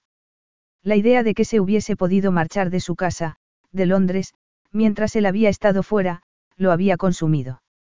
Oyó que se abría la puerta de su dormitorio y levantó la cabeza. No iba vestida con pantalones cortos y una camiseta, como de costumbre, sino con una camisa, pantalones largos negros y zapatos de tacón rosas que daban color al conjunto. Se había dejado el pelo suelto y el sol que entraba por la ventana lo hacía brillar. Un pelo suave como la seda por el que había pasado los dedos aquella noche, y que deseó tocar también en ese momento. Vio cómo dejaba la chaqueta y el maletín en el sofá del salón. La vio mirar el teléfono antes de guardárselo en el bolso. Ali levantó la mano izquierda y se miró los dedos, jugó con los dos anillos. Dante continuó en silencio, en tensión. Ella se llevó una mano a la nuca, suspiró, se quitó los dos anillos, volvió a mirarlos y después los metió también en el bolso. Él deseó decirle que volviese a ponerse los anillos, deseó enterrar los dedos en su pelo y besarla, echársela al hombro y hacerla suya, en cuerpo y alma. Lo deseaba tanto que se sorprendió a sí mismo. En cuestión de segundos, vio cómo toda su vida, la vida que tan metódicamente se había creado, el futuro que siempre había previsto, se derrumbaban como un castillo de naipes. Deseaba tanto a Lisa que no lo podía entender. Quería que llevase puestos sus anillos. Estaba obsesionado con el modo en que lo miraba, en ocasiones, furiosa, otras, riendo, a veces con un deseo sincero que hacía que le temblasen las rodillas. Dante no quería que volviese a marcharse. No quería que estuviese sola en algún rincón del mundo. No quería que huyese de él. Y la única manera de tenerla era siendo realmente su esposa. Ali entró en la cocina y se quedó inmóvil al ver a Dante sentado delante de la barra de desayuno. Solía irse a trabajar a las seis y media, una hora que para ella era inhumana, después de haber salido a correr, haber desayunado y haberse duchado. Lo devoró abiertamente con la mirada, al fin y al cabo, había estado fuera quince días. Tenía ojeras. Se había duchado, porque todavía tenía el pelo húmedo, pero todavía no se había afeitado. Ali sabía que solía afeitarse dos veces al día y aquella mañana era evidente que no lo había hecho. Tenía los labios apretados, pero a Ali le gustaba así, enfadado, accesible, sexy. Llevaba la camisa gris clara por fuera del pantalón y con un par de botones desabrochados. Cuando se puso en pie, se dio cuenta de que también llevaba unos vaqueros oscuros. Se le secó la boca y todas las promesas que se había hecho a sí misma de no seguir enamorada de él se le olvidaron en aquel instante. Buongiorno, Alisa la saludó con voz ronca. Ella pensó que lo había echado mucho de menos, pero verlo y no poder tocarlo era igual de doloroso. Creo que es la primera vez que te veo sin afeitar, comentó ella casi en un susurro. Aunque estás igual de sexy. Él arqueó las cejas y le brillaron los ojos. Ali se ruborizó. No esperaba verte, admitió. Izzi me dijo que no volverías hasta el domingo. He acortado el viaje. Anoche intenté no despertarte. Te oí de todos modos. En ese caso, no es tanta sorpresa verme aquí esta mañana, no. Le respondió él. Pareces cansada. Estás guapa, pero cansada. Últimamente no he dormido bien. He tenido mucho trabajo. ¿Qué tal en? Tokio. Lo mismo de siempre. Muchas reuniones, todo el día, después cenaba y volvía a trabajar. Y esta mañana los mismos problemas de siempre. Ali nunca lo había oído hablar de manera despectiva acerca de su trabajo. Estaba acostumbrada a verlo siempre perfecto, con su traje de Armani de tres piezas. Frunció el ceño. Te has puesto vaqueros y no te has afeitado. Son las nueve y media y sigues aquí. Ni siquiera has abierto el ordenador, fue diciendo. Lo sé porque llevo despierta desde las cinco y media y se supone que siempre te marchas a las seis y media, así que me he tomado mi tiempo en la ducha para asegurarme de que. De que no te encontrabas conmigo. Dante la miró fijamente y ella se quedó sin aliento, se humedeció los labios y recordó lo ocurrido entre ellos aquella noche. Deseó que volviese a acariciarla y sintió calor entre las piernas. Sí. Hoy es un día importante. Él se quedó quieto donde estaba y ella tampoco se movió a pesar de que quería acercarse. Tengo que marcharme, dijo por fin. No vas a tomarte antes un café. Comentó él en tono burlón. ¿A dónde vas? Ella se miró el reloj de platino que había pertenecido a su madre y que su padre había ajustado a su medida para regalárselo. Tengo una reunión con el agente. Él sonrió y toda la habitación se iluminó. Qué bien. Dame 15 minutos y yo te llevaré. ¿Por qué? Para darte mi apoyo moral. Ali lo fulminó con la mirada. ¿Por qué piensas que mi trabajo es tan malo que me va a rechazar automáticamente? Vas a seguir tergiversando mis palabras toda la vida.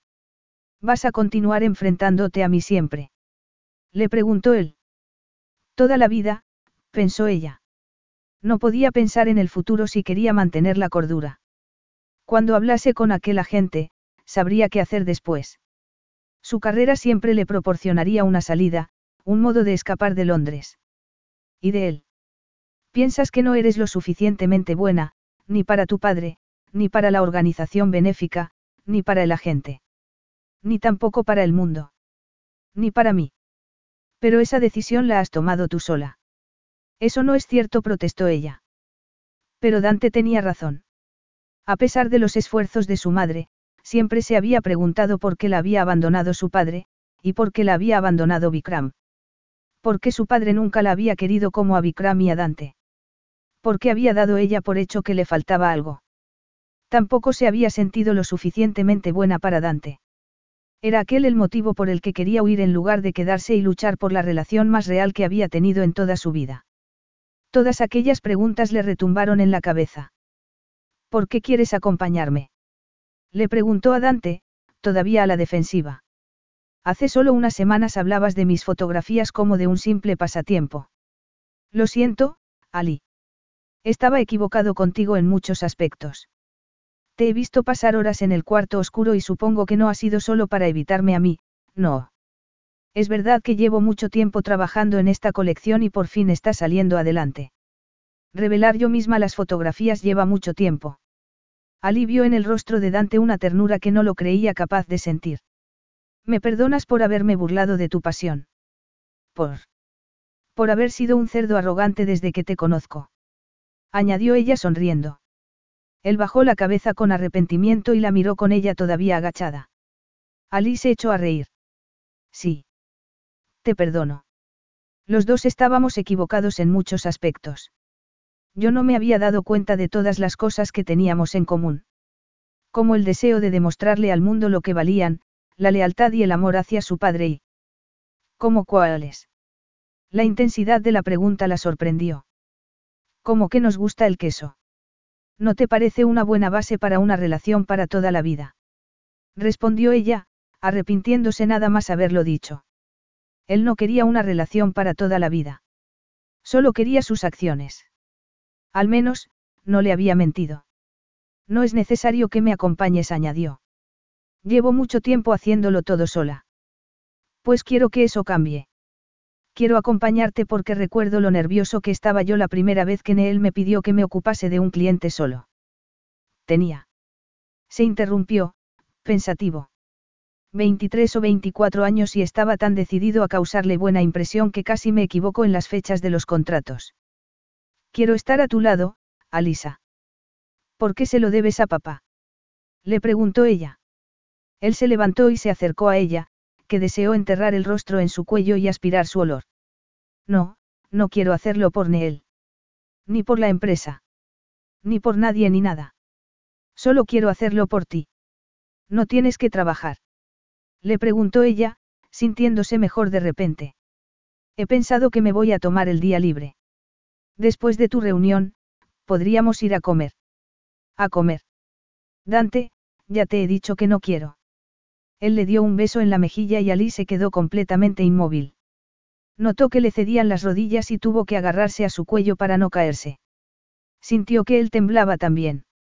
Te prometo, bella mía, que esta noche hablaremos y, Si sigues queriendo marcharte de aquí, veremos cuáles son las opciones, pero no te puedes marchar de Londres, le dijo, emocionado. Sabes que jamás te haría daño.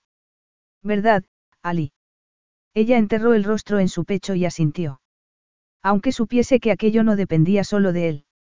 Ali iba a apartarse cuando se abrió la puerta principal del ático y aparecieron dos mujeres.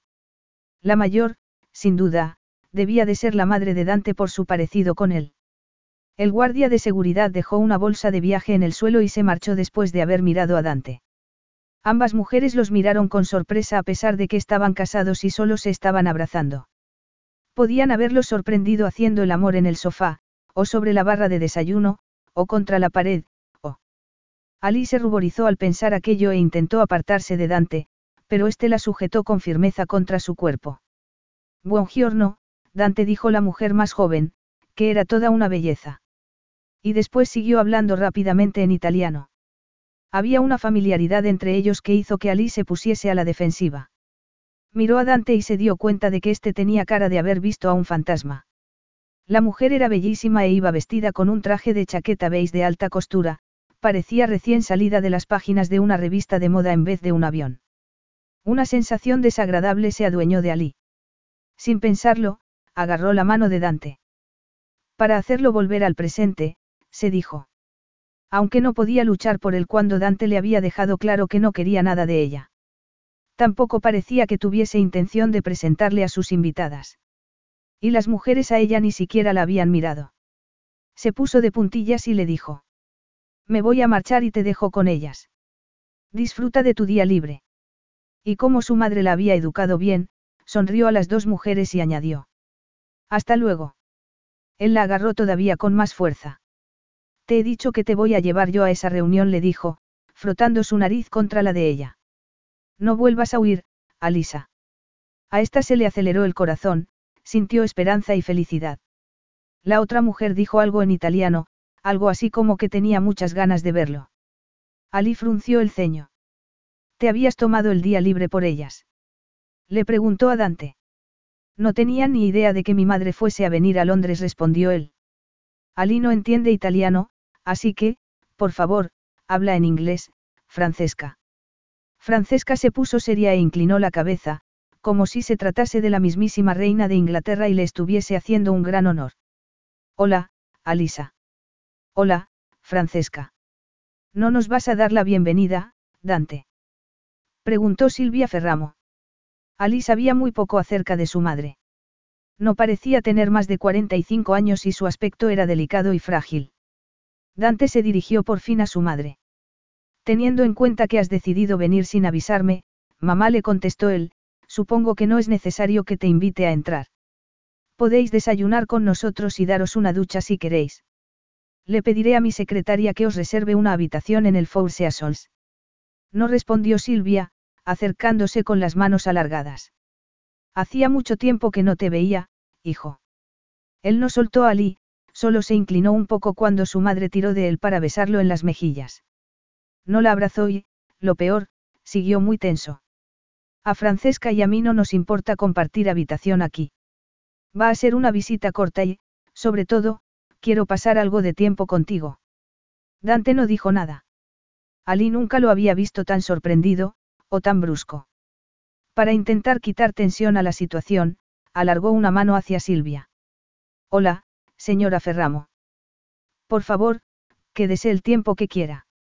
Yo estoy casi todo el día fuera y si no hay espacio suficiente puedo dormir en el sofá de mi despacho, que está en el piso 48. Tú no vas a ir a ninguna parte, la contradijo Dante mientras Silvia le daba la mano. Aunque su mirada no fue cariñosa, sí le sonrió abiertamente. Estudió a Ali como si fuese un insecto extraño, como si, con tan solo una mirada, quisiese decidir si era lo suficientemente buena para su hijo. Me sorprendió mucho leer la noticia de vuestra boda en la prensa.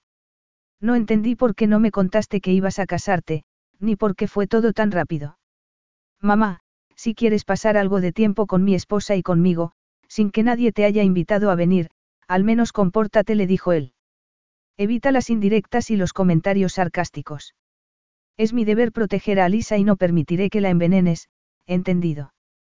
Ali se ruborizó. Ahora, permite que os acompañe a vuestra habitación. Ali, que no sabía qué hacer, tomó su bolso y su maletín del salón.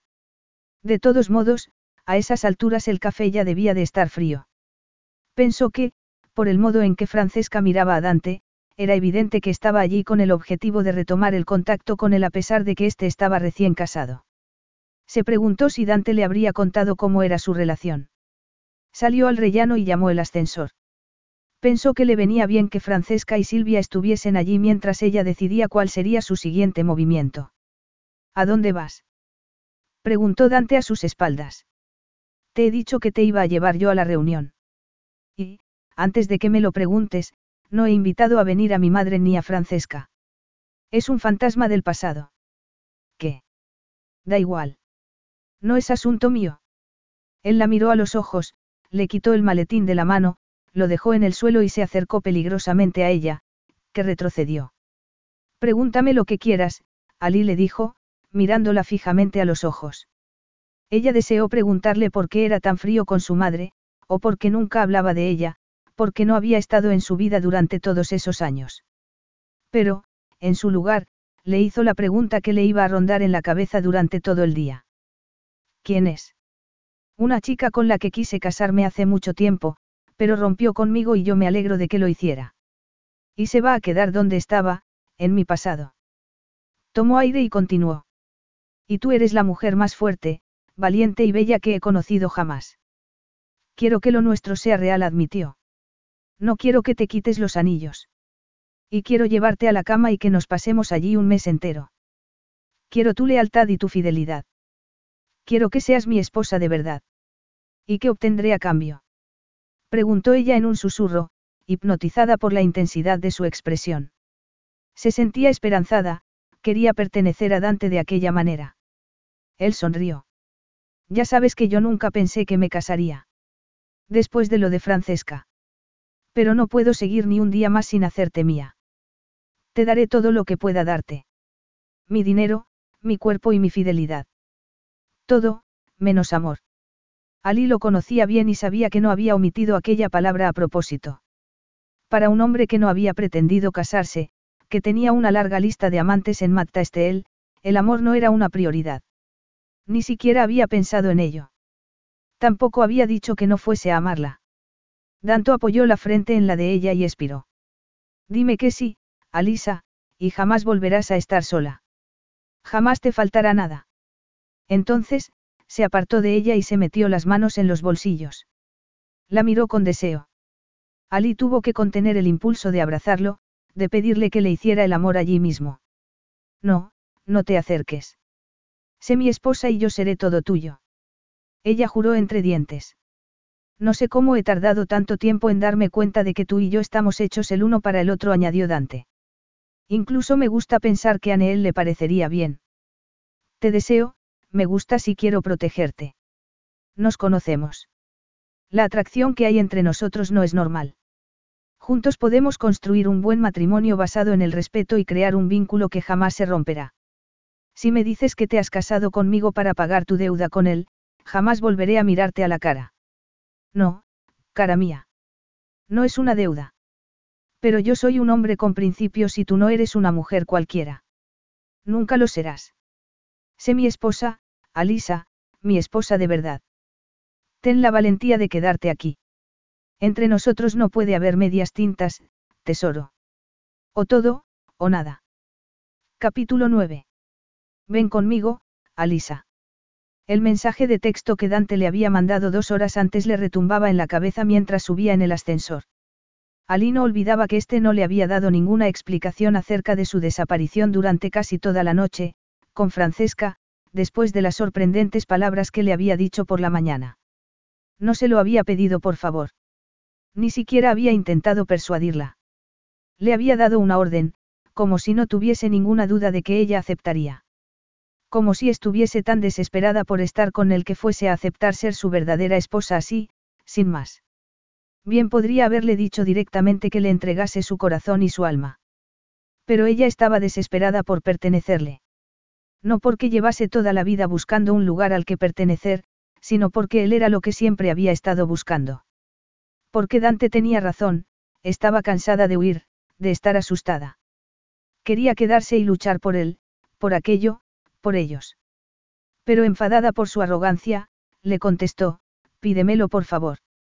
Y él no había contestado en la siguiente media hora.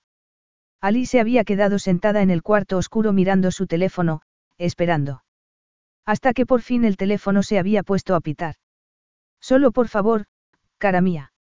Ven conmigo y me pondré de rodillas ante ti.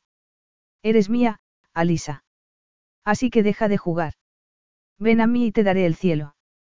Aquella ansia por poseerla, la promesa, la pasión. Ali había temblado al imaginar, se había reído al pensar que Dante era muy. Dante incluso cuando escribía. Pensó que podía pasarse otra década dando vueltas por el mundo y jamás encontraría a un hombre como él. Así que allí estaba, delante de la puerta de su habitación mientras el futuro la esperaba al otro lado. Vio luz a través de la rendija inferior y se le aceleró el pulso. Era la una y media de la madrugada y el ático estaba por fin en silencio.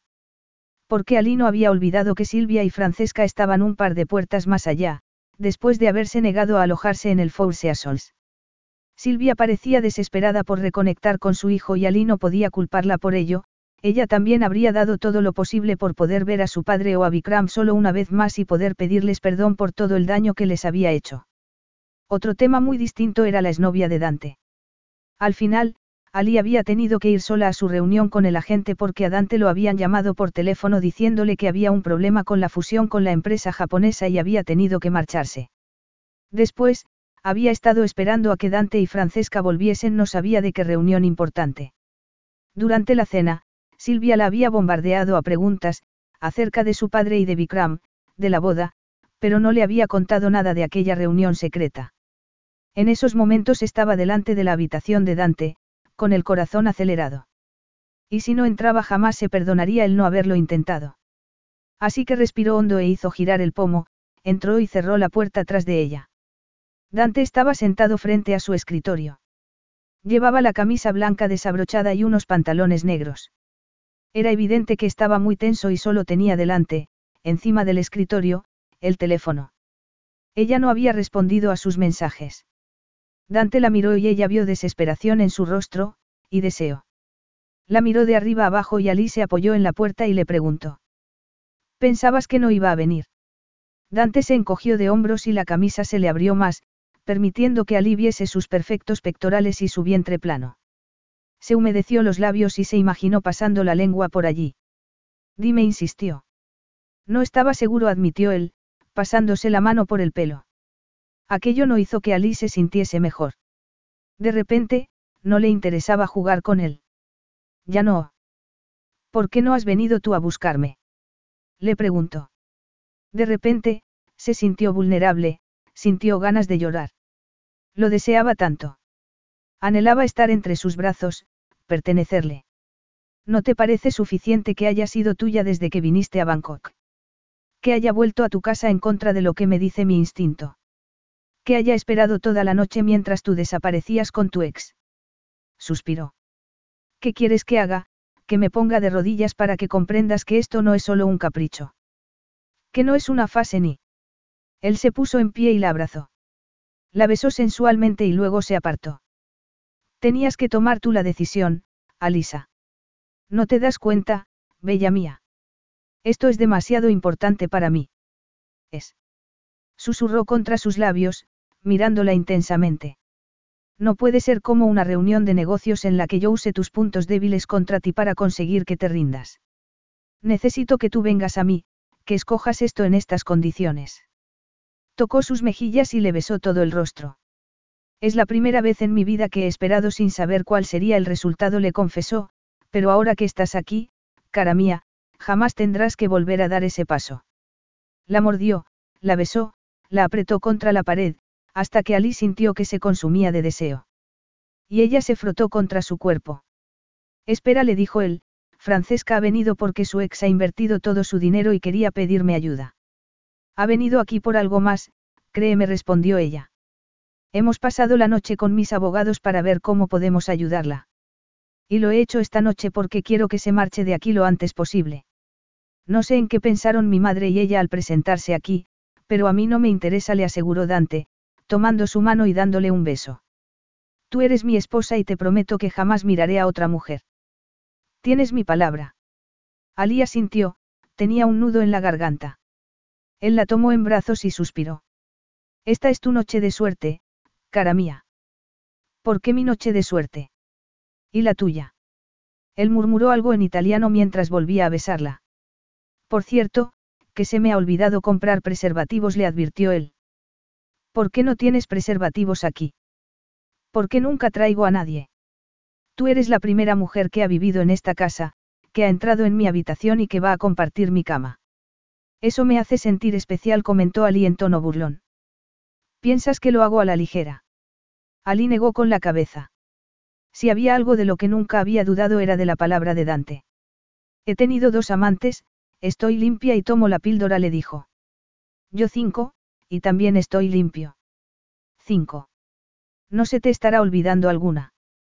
En diez años he conseguido que Magda Esteel tenga un valor neto de cinco mil millones de dólares, no tengo tiempo para tener tantas aventuras como piensa la prensa. Y es Francesca una de esas cinco. Él la soltó y Ali echó de menos su calor. ¿Cómo te sentirías tú si Jai estuviese aquí, dos puertas más allá? Lo echaría a patadas. Aunque te he dicho muchas veces que forma parte del pasado. Dante se frotó la cara. Esto jamás funcionará si no confiamos el uno en el otro. Yo confío en ti. Es solo que tú lo sabes todo de mí y yo no sé nada de ti. No me has permitido ver tu trabajo. Eso te lo has ganado a pulso, Dante. Los padres de Francesca la obligaron a romper conmigo cuando salió la noticia de mi padre. Habíamos estado juntos casi toda la vida, pero ella aceptó la decisión de sus padres porque tampoco quería casarse con un hombre con semejante carga sobre sus hombros. Te rompió el corazón. Él levantó la cabeza, negó. No, la verdad es que a esas alturas ya me habían pasado cosas mucho peores. Tal vez Francesca no le hubiese roto el corazón, pero había hecho que se cerrase en sí mismo. Ali se acercó de nuevo a él. Pues yo me alegro, porque ahora eres mío, le dijo. Lo que para una mujer es un desecho para otra es un héroe. No soy ningún héroe, Ali. Los héroes no existen, cara mía. Solo existen hombres con debilidades y sin ellas. A Ali no le gustó que se pusiese tan serio. Tenía en la mirada la sombra del oscuro pasado de su padre. Lo abrazó por el cuello y se frotó contra él con descaro. Notó su erección contra el vientre. Está bien, no eres un héroe. Eres un hombre perfecto con una erección perfecta y no puedo esperar más. Él le metió un mechón de pelo detrás de la oreja. Tengo que aprender qué es lo que te excita. Necesito hacerte gritar. Necesito probar cada centímetro de tu piel. Y después, si todavía quieres, entraré dentro de ti, cara. A ella le ardieron las mejillas. Te vas a poner metódico y controlador, no. Él se echó a reír. Ali enterró los dedos en su pelo y le apartó un mechón que le caía sobre la frente. Dante bajó la vista y sonrió. Y, en aquella sonrisa, Ali encontró el mundo entero, lo que había estado buscando durante tantos años y por tantos continentes un lugar al que pertenecer. Su lugar. Merecía la pena quedarse allí por aquel hombre. Merecía la pena luchar por él. Tenía la sensación de haber estado toda la vida esperando aquel momento, a aquel hombre. Todas las decisiones que había ido tomando la habían conducido hasta allí. Hasta aquella noche. Hasta Dante. Dante se apartó de Ali. Todos los músculos de su cuerpo se habían tensado con un deseo que no podía seguir negando más. Aquello estaba bien. Estaba bien. Dio la luz del techo y la habitación se iluminó. En el centro de la habitación, apoyada contra su cama estaba Alisa. El vestido de cachemir que llevaba puesto se pegaba a todas las curvas de su cuerpo y el color melocotón realzaba el moreno de su piel. El vestido le llegaba a mitad de los muslos y después llevaba puestas unas botas marrones altas. Y era evidente que no se había puesto sujetador. Después de años de ser muy disciplinado y de tener sexo solo por la sensación de liberación que éste le provocaba, aquella noche quería hacer la suya hasta hartarse. Quería tomarse su tiempo, provocarle tal placer que se olvidase del nombre de cualquier otro hombre. A su lado, jamás le faltaría nada, ni dinero, ni seguridad, ni placer. Se pasó una mano por la mandíbula y la notó áspera. Espérame un minuto. Voy a afeitarme. No, no le respondió ella. ¿Por qué no? ¿Por qué me gustas así? Él atravesó la habitación sin saber cómo era capaz de seguir controlándose. ¿Por qué? Le preguntó Ali. ¿Por qué quiero sentirla contra mi piel? Aquello lo excitó todavía más. ¿Dónde, Ali? Ella levantó la barbilla. Aquí le contestó. Y se tocó la mejilla. Y aquí añadió. Y se tocó el pecho a través del vestido. Y aquí continuó. Y se llevó las manos al vientre. Y aquí terminó, metiendo una mano entre sus muslos. A él se le secó la boca. Suéltate el pelo. Y ella se lo soltó. Dante quería sentir aquellas ondas sedosas, castañas, en su vientre y más abajo. Había tantas cosas que quería hacer con ella que una eternidad no le habría bastado para realizarlas todas. La vas a sentir, tesoro mío le prometió. Por todas partes. Hay algo más que desee mi sensual esposa. Quítate la camisa, le ordenó ella. Él se la quitó y la tiró al suelo. Ali lo devoró con la mirada, desde el cuello hasta los pectorales, desde la suave capa de vello de su pecho hasta la línea que desaparecía debajo de los vaqueros. Y se detuvo en el bulto que había en estos. Se humedeció los labios y vio cómo Dante se excitaba más. Quítate el vestido, le pidió él a su voz, pero déjate las botas. A Ali le brillaron los ojos. La respiración se le entrecortó mientras lo obedecía. Lo oyó gemir al ver la impresionante sensualidad de su cuerpo. No llevaba sujetador. Tenía los pechos pequeños, altos y redondos, los pezones oscuros estaban tersos. A Dante se le hizo la boca agua. La piel morena de Ali era perfecta, su pelo sedoso caía sobre un hombro, invitándolo a tocarlo. Tenía la cintura estrecha, tanto que habría podido abarcar el contorno con las dos manos, los muslos y las piernas bien torneados, unas piernas que anhelaba tener a su alrededor mientras la penetraba. No podía desearla más. Y era suya. Aquella noche y todas las siguientes. Ahora, las braguitas le ordenó. Pensó que Ali iba a negarse, por principio, porque odiaba que le diese órdenes, que supiese lo que era mejor para ella. ¿No vas a discutir? Le preguntó él, porque quería que lo hiciese. No tengo ningún problema en obedecer tus órdenes cuando sé que estás haciendo lo que es mejor para mí. Él se estremeció al oír la arrogante seguridad de su voz ronca. Con el mentón erguido de manera desafiante, la mirada brillante, metió dos dedos por debajo de la delicada tela y la bajó. Ali tuvo que apoyarse en la cama para quitárselas y su pelo cayó hacia adelante como una cortina de seda, ocultando sus pechos de la vista de Dante. Luego se las lanzó mientras sonreía con malicia y la tela cayó al suelo mientras él se humedecía los labios. Bajó la vista a su pelvis y pensó que estaba muy sexy. Deseó hacerla suya a sí mismo, de pie, con los ojos brillando de deseo, pero decidió que aquella noche, no. Ya lo haría otra noche. Esa noche quería tomarse las cosas con calma. Se sentó en el sillón de piel. Ven aquí, le dijo. Y ella se acercó balanceando las caderas, con los pechos subiendo y bajando, sonriendo. Lo miraba con tal deseo que Dante se excitó todavía más. Cuando llegó a su lado, Dante se inclinó hacia adelante, la agarró por el trasero y se apretó contra ella. Su olor lo enloqueció. Tembló del deseo que sentía en esos momentos. Le lamió el ombligo, respiró hondo. No se había desabrochado los pantalones para poder controlarse. Quería que ella llegase al clímax antes. A él, por primera vez en su vida, ya no le quedaba nada porque Ali ya se lo había dado todo. Su confianza, su cariño, todo. Y él sabía que era un regalo y se prometió que lo valoraría, aunque no pudiese compensarla en la misma medida. Siéntate ahorcajada sobre mi regazo.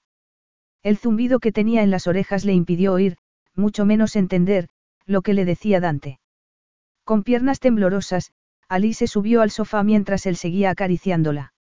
Se sentó encima y al notar su erección entre las piernas tuvo la sensación de que corría electricidad por sus venas. Automáticamente, empezó a moverse encima de él, haciéndolo gemir. No te muevas todavía, rugió Dante, agarrándola por las caderas. Quiero estar dentro de ti. Sí, por favor, murmuró ella. Dante pasó la lengua por uno de sus pechos y Ali arqueó la espalda. Él murmuró algo en italiano y repitió el gesto hasta que la oyó gemir y la notó temblar. Ali enterró los dedos en su pelo grueso para sujetarle la cabeza donde la tenía, para que le diese más. Dante le mordisqueó el pecho. Todas las noches he soñado con esto, confesó, metiéndose el pezón en la boca y chupándolo una y otra vez. Y Ali sintió que le ardía el vientre de placer. Justo cuando estaba a un paso del éxtasis, cuando podía saborear el clímax, Dante paró. Después volvió a empezar, la torturó una y otra vez hasta que la hizo sudar y temblar. Ella lo miró a los ojos. ¿Quieres que te ruegue, verdad? Te estás vengando por todos los dolores de cabeza que te he causado durante todos estos años. Él le acarició la espalda y el trasero. La miró con deseo. Me gusta verte así, desesperada por mí, mirándome con deseo. Es como una droga, cara mía, ver cómo vas excitándote, cómo desconectas de todo lo demás y te entregas completamente a mí de un modo tan generoso. Me había prometido a mí mismo que pasaría horas dándote placer y escuchando cómo gritabas mi nombre. Ali balanceó su cuerpo encima de él, loca de deseo. Entra ya, Dante, por favor. Él la hizo incorporarse un poco para poder quitarse los pantalones. Liberó su erección, que le acarició el vientre, y Ali deseó pasar la lengua por ella. Se humedeció los labios. Esta noche no, cara mía le dijo él. Ali se frotó contra su cuerpo y se estremeció de placer. Él bajó la vista al punto en el que sus cuerpos se tocaban. Hazlo otra vez, le ordenó. Y ella lo hizo. Una y otra vez, hasta que Dante por fin estuvo en su interior. Ali dio un grito ahogado al notarlo dentro. Estás muy tensa, le dijo él, sudando. Es que hacía mucho tiempo. Y ahora ya sé por qué no lo echaba de menos. Te estaba esperando a ti, Dante. Él se quedó inmóvil un momento. Ali, yo no merezco. Su, lo acalló ella, dándole un beso. Sus cuerpos se amoldaron poco a poco el uno al otro, Ali pasó las manos por su cuerpo y, de repente, le dijo. Jai tenía razón. Y yo no me había dado cuenta. Dante frunció el ceño y juró. Ella lo abrazó con fuerza. Siempre me has gustado. Siempre comparaba a todos los hombres que conocía contigo. Ni siquiera sé cuándo. Él enterró los dedos en su pelo y le echó la cabeza hacia atrás al mismo tiempo que levantaba las caderas hacia ella. Buscó su clítoris con la mano y la acarició. Quería volverla loca. Y, sin previo aviso, Ali llegó al orgasmo. Dante la devoró con la mirada y siguió moviéndose en su interior mientras ella se sacudía de placer. ¿Cuándo qué, Alisa? Le preguntó con voz ronca. ¿Cuándo qué? No sé cuándo ocurrió. Tal vez siempre fue así y yo no me había dado cuenta hasta ahora. Él se puso en pie con sus cuerpos todavía unidos, agarrándola por el trasero, y la llevó hasta la cama. Ali volvió a notar placer cuando Dante se detuvo al borde de la cama y empezó a moverse en su interior. Le brillaban los ojos, tenía las mejillas coloradas. Aceleró el ritmo de sus movimientos y le clavó los dedos en las caderas. A Ali le encantó, le encantó ver cómo Dante buscaba egoístamente su propio clímax, cómo perdía el control. Durante años, me fue fácil ocultarme detrás del odio, añadió antes de morderle el labio inferior. Y él tembló y se apretó todavía más contra ella, que lo abrazó con fuerza con las piernas y se dejó hacer.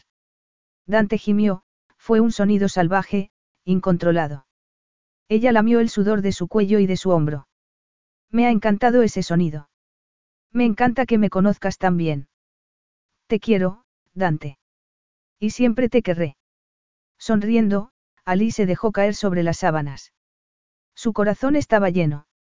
Dante había perdido el control con ella por lo que le había dicho y Ali se sentía feliz aunque él se hubiese mantenido en silencio.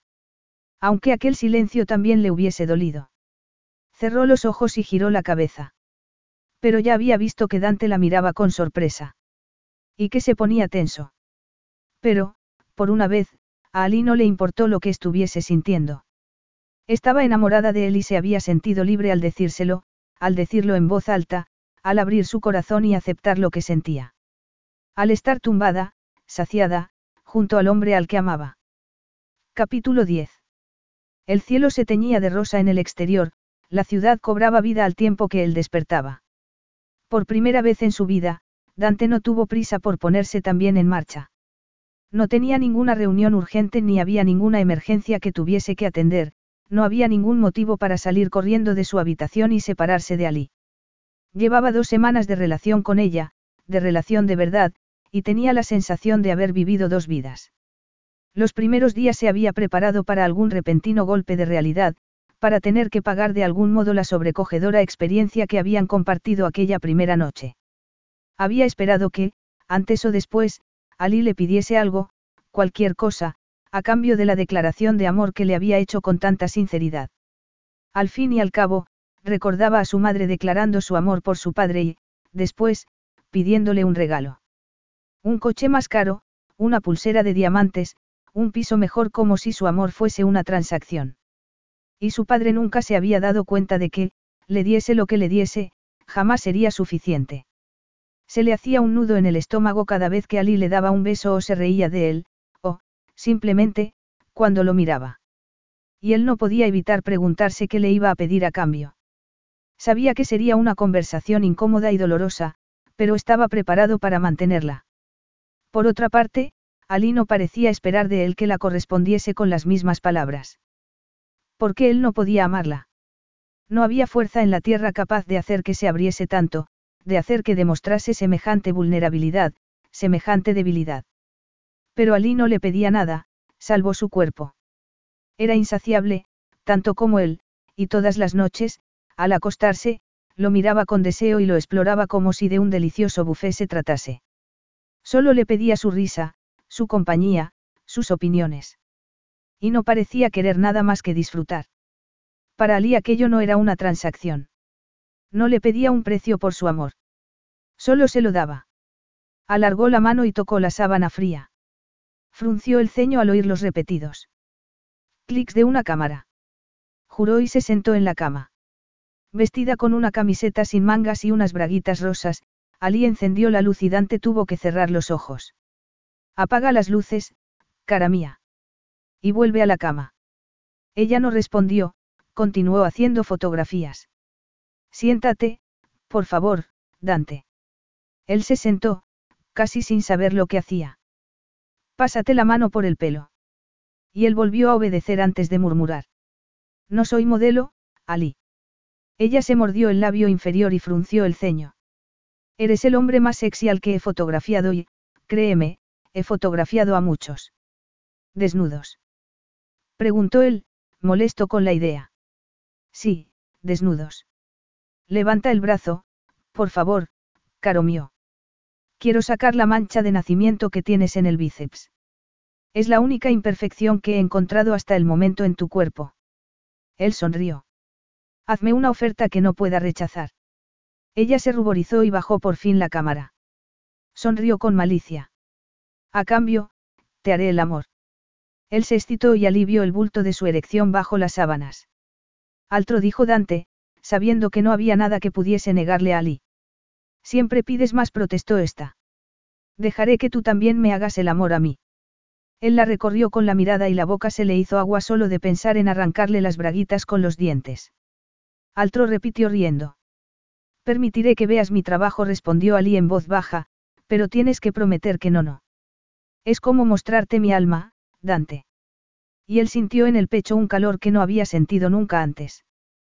Para mí será un honor ver tu trabajo. Y es un privilegio posar para ti, añadió. Y ella sonrió todavía más. Dante se dijo que aquel matrimonio sería como él quería, que lo tendrían todo juntos sin la transacción emocional del amor en cada uno de sus intercambios. Ahora, levanta las manos, le pidió ella. Y Dante obedeció. Una semana más tarde, Ali saludó a Izzy al pasar por delante de su escritorio y entró en el despacho que Dante tenía en las Torres Matta sin llamar a la puerta. Este no la vio entrar porque estaba de espaldas en la otra punta. Ali lo observó con el corazón encogido, nunca iba allí, ni siquiera había ido cuando vivía su padre, por principio. Vikram la había invitado muchas veces a ir, incluso recordaba que Dante le había pedido en una ocasión que fuese, le había dicho que a Neel le gustaría verla allí, pero Ali se había negado. Siempre había esperado a que fuese su padre quien se lo pidiese. Las vistas de Londres desde aquel despacho eran impresionantes. En el centro había un enorme escritorio de caoba, tan imponente como su dueño.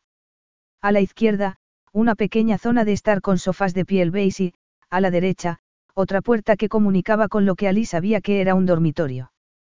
Allí debía de haber pasado las tres últimas noches, porque, en cualquier caso, No había ido a dormir a casa.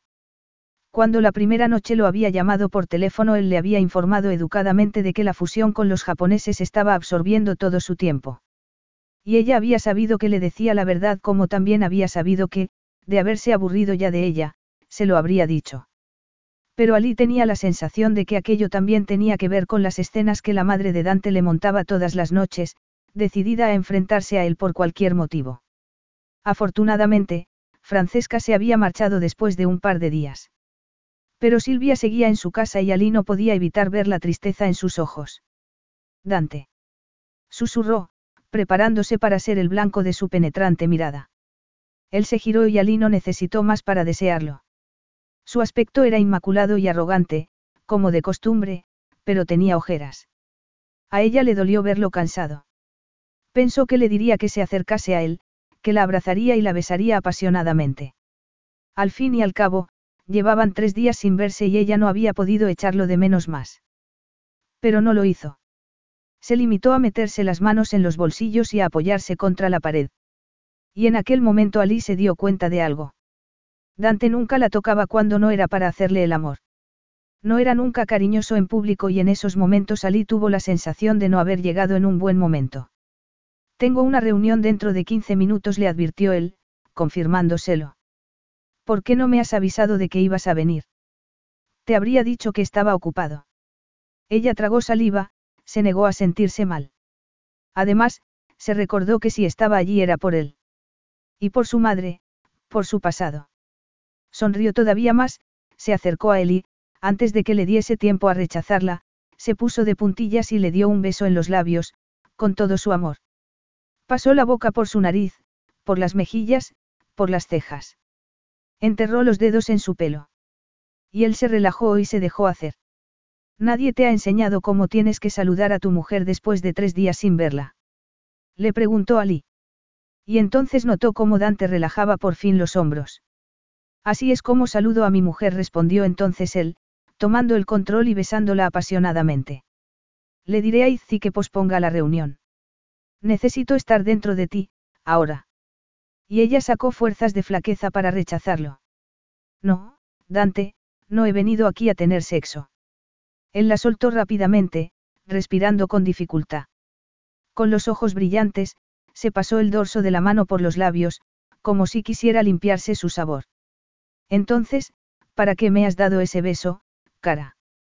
Para demostrarme que eres capaz de hacerme caer de rodillas en cuestión de minutos. No, te he besado porque te he echado de menos. Y luego ha pasado lo que nos pasa siempre que nos besamos.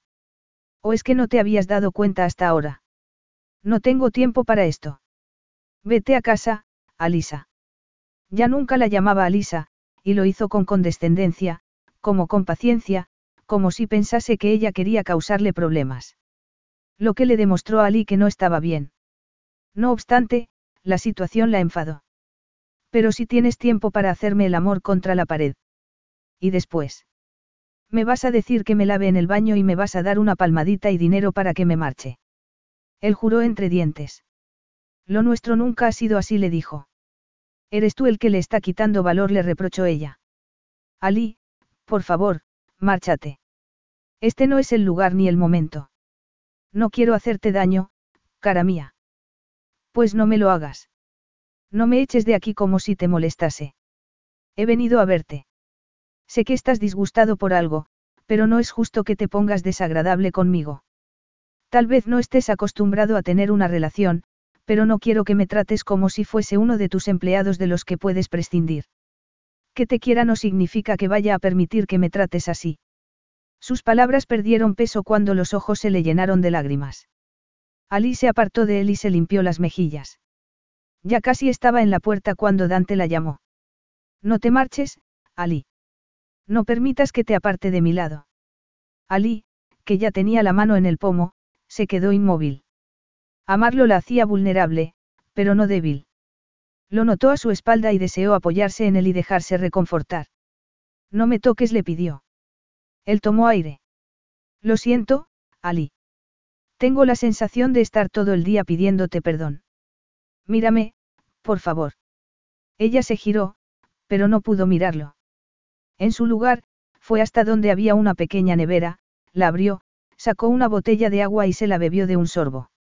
Cuando terminó vio que Dante se había sentado en el sillón de dos plazas y decidió sentarse enfrente de él. ¿Aceptas mis disculpas? No lo sé, respondió ella, encogiéndose de hombros. He venido porque se marcha, Dante, tu madre se va a marchar dentro de un par de horas. La ternura que por unos instantes había invadido su expresión desapareció. Lo sé. Me da pena. La veo desesperada por conectar contigo. Yo daría cualquier cosa por volver a ver a mi padre, por pedirle perdón, por decirle que lo único que quería era que nos quisiéramos. ¿Por qué no la perdonas por lo que te haya hecho? Hazlo aunque sea por ti, porque es evidente que te duele verla. Él estuvo mucho tiempo en silencio, y por fin contestó. No pienso que se trate de perdonarla, no siento nada por ella. Incluso antes de que mi padre fuese a la cárcel, ya había dejado de tener relación con él. Unos meses después se había casado con otro hombre. Se cambió el apellido y quiso que yo me lo cambiase también. La frialdad de sus palabras aterró a Ali. Al parecer, era cierto que no sentía nada por su madre. Se arrodilló delante de él y tomó sus manos. Eso la convierte en una persona débil, Dante, pero no en un monstruo. Él lo hizo todo por ella. Estaba tan enamorado de ella, tan desesperado por complacerla que engañó a cientos de inocentes. ¿Qué? Mi madre pertenece a una familia siciliana muy rica, que había estado vinculada con la mafia. Él era un humilde contable. Mi madre parece una persona delicada y frágil, pero en realidad siempre ha estado muy mimada y ha sido muy exigente con sus exigencias, con lo que piensa que se merece. Cuando conoció a mi padre estaba pasando por una fase rebelde y él se enamoró perdidamente. Dante le estaba contando la historia de sus padres. Ella se dio cuenta enseguida de que ser madre con 22 años, con mi padre, no incluía coches, ni casas, ni joyas. Le mostró su descontento y él decidió hacer lo que fuese necesario para complacerla. Y en un par de años nos hicimos ricos y mi padre le puso el mundo a sus pies. Pero no puedes culpar a tu madre de lo que hizo tu padre. Ambos eran débiles, replicó Ali. Se puso furiosa al darse cuenta de que la relación que habían tenido sus padres había distorsionado la idea que Dante tenía del amor. Y de que por aquel motivo no quería perdonar a ninguno de los dos. Él la miró y frunció el ceño. Tienes razón, pero cada vez que veo a mi madre no puedo evitar pensar que nunca quiso a mi padre, que lo dejó pudrirse en la cárcel y ni siquiera fue a verlo. Cuando mi padre se enteró de que se había vuelto a casar, se colgó. Dante se frotó la frente y Ali sufrió por él. Cuando la veo. Me acuerdo de él. Mi padre estaba locamente enamorado. Sigo sin entender cómo podía quererla tanto. Su amor por ella fue su mayor debilidad, su veneno. Dante pensaba que el amor era venenoso. Una debilidad. Ali sintió que se le cortaba la respiración. Ya había sabido que Dante no creía en el amor, pero...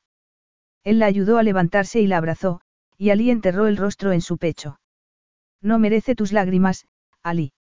Ni tu compasión. Dudó un instante antes de continuar. Tenías razón. No se me dan bien las emociones, pero aprenderé, tesoro. Aprenderé a ser un buen marido y a comunicarme contigo. No volveré a hacerte daño. Tendremos un buen matrimonio, basado en el respeto mutuo y en la pasión. Y, cuando llegue el momento, aumentaremos la familia, si así lo quieres. No obstante, tienes que saber que. Se interrumpió, le temblaba la voz. Yo nunca pondré mi vida en manos del amor. No puedo cambiar por ti. No puedo ser algo que no soy. No me pidas eso. Y después se marchó, dejándola sola en el que había sido el despacho de su padre, con el corazón rompiéndosele en pedazos. Ali sintió tristeza por Dante, que no creía en el amor y que no podía entender que, por mucho daño que aquello le hiciese, ella iba a seguir amándolo. Que no podía dejar de amarlo ni podía dejar de sufrir por él como tampoco podía dejar de respirar. Dante volvió a casa aquella noche. Nunca se había sentido tan mal. Fue directo a la habitación de invitados. Su madre ya se había marchado. Se quedó en medio de la habitación, todavía olía a gardenias, a ella. Siempre había sido una belleza frágil, sin espinas, que había permitido que el mundo la zarandease a su antojo. Y él había creído que Ali era como ella y como Francesca, una princesa mimada, pero no, su esposa era una leona con el corazón de oro. Y él le había hecho daño. La había dejado sola en su despacho porque había sido incapaz de enfrentarse a su reacción. No podía amarla, pero tampoco podía hacerle daño. Ali había ido a verlo para reconfortarlo y él le había roto el corazón, pero después de haber tenido a su madre en casa durante varias semanas, de haber visto la culpa en sus ojos, de haber revivido los peores años de su vida se había sentido tan impotente como con 16 años.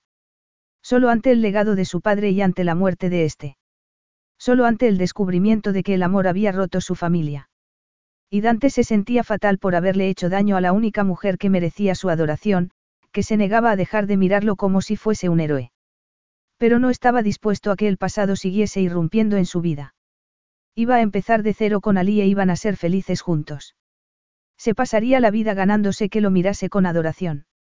Desesperado de repente, fue hacia la habitación en la que Ali se había instalado al llegar allí.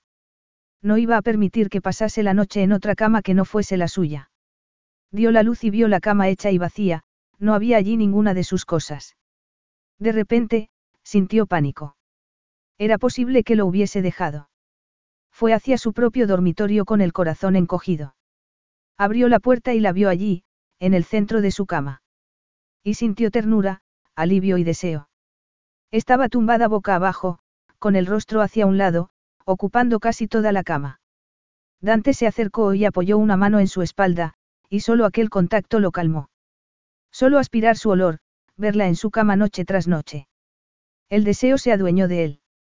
Se desnudó y se metió en la cama. En ese momento sintió miedo, y si ya estaba demasiado implicado. Apartó la cortina de pelo de su rostro y besó las sombras que había bajo sus ojos. Unas sombras que estaban allí por su culpa. Aspiró su olor hasta que formó parte de él. Recorrió a besos la curva de su trasero. La hizo moverse para que su espalda le tocase el pecho. Y metió la mano por debajo de su brazo y le acarició un pecho. Frotó su mejilla contra la de ella y se sintió como un hombre hambriento.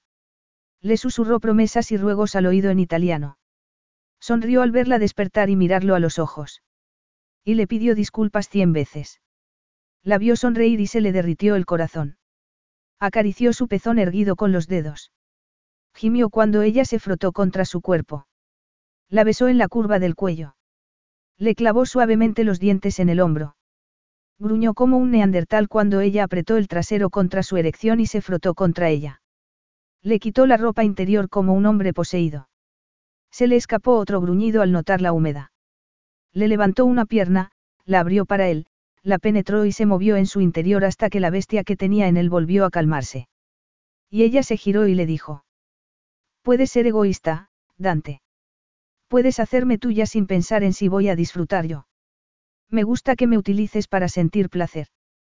Haz lo que quieras, cuando quieras. Y Dante sintió que se le abría el pecho. Se puso a sudar y empezó a acariciarla para que llegase al clímax con él. Y cuando la oyó decir su nombre y notó que sus músculos internos se sacudían, no pudo controlarse y la tumbó boca abajo en la cama, la ayudó a incorporarse y la hizo suya desde atrás. Y ella sonrió y le pidió. Más fuerte, Dante, más, por favor. Quiero llegar al clímax otra vez. Contigo. Dante volvió a sentir cómo se derretía entre sus brazos y luego perdió completamente el control y pensó solo en sí mismo. Solo quería perderse en ella. Entonces tuvo el orgasmo más intenso de toda su vida. Fue el momento más salvaje, sincero y revelador de toda su existencia. El momento en el que más se había entregado a otra persona. Pero siguió sin sentirse satisfecho. Ali, mírame. Siento lo de antes. Siento haberte dejado así. Siempre y cuando después vuelvas a mí, no pasa nada, de acuerdo. De acuerdo. Ali lo besó apasionadamente y él volvió a excitarse. Ha sido fantástico, le dijo ella. Siempre merece la pena la espera. Y él se ruborizó como un adolescente. No te he hecho daño. No, pero ahora te toca a ti hacerme algún cumplido. Él supo que lo decía de broma, pero no se rió. Ya no se imaginaba la vida sin ella. Le dio un beso en el hombro. Me alegro de haberte chantajeado, le dijo. Y yo me alegro de haber cedido, respondió Ali. Después se tumbó de lado y se acurrucó contra él, como si aquel fuese su lugar. Su esposa era la mujer más valiente que había conocido. Y él, un hombre poderoso, arrogante e implacable de 36 años que estaba aterrado. No sabía qué emociones podía desatar Ali en él. Ni qué más podía pedirle a Ali que él no pudiese darle. O qué iba a hacer el día que ella se diese cuenta de que solo volver a su lado no era suficiente. Capítulo 11. Alisa se miró al espejo con satisfacción, estaba muy sexy con el vestido que había elegido para la fiesta de esa noche. Quería compartir su felicidad con el mundo. Quería ser por fin parte del legado de su padre. Quería que Dante estuviese orgulloso de su esposa. Después de tres semanas sin verlo, tenía muchas cosas que compartir con él, planes por hacer y estaba feliz. Ali había querido sorprender a Dante, pero fue ella la que se llevó la sorpresa del siglo al bajar del Mercedes aquella noche. La mansión Matta brillaba como nunca para la celebración de aquel Diwali. La iluminación hacía que la casa pareciese un antiguo palacio indio, los jardines también estaban decorados e iluminados y se había utilizado para ello la colección de arte de su madre. Ali entró en el salón y dio un grito ahogado.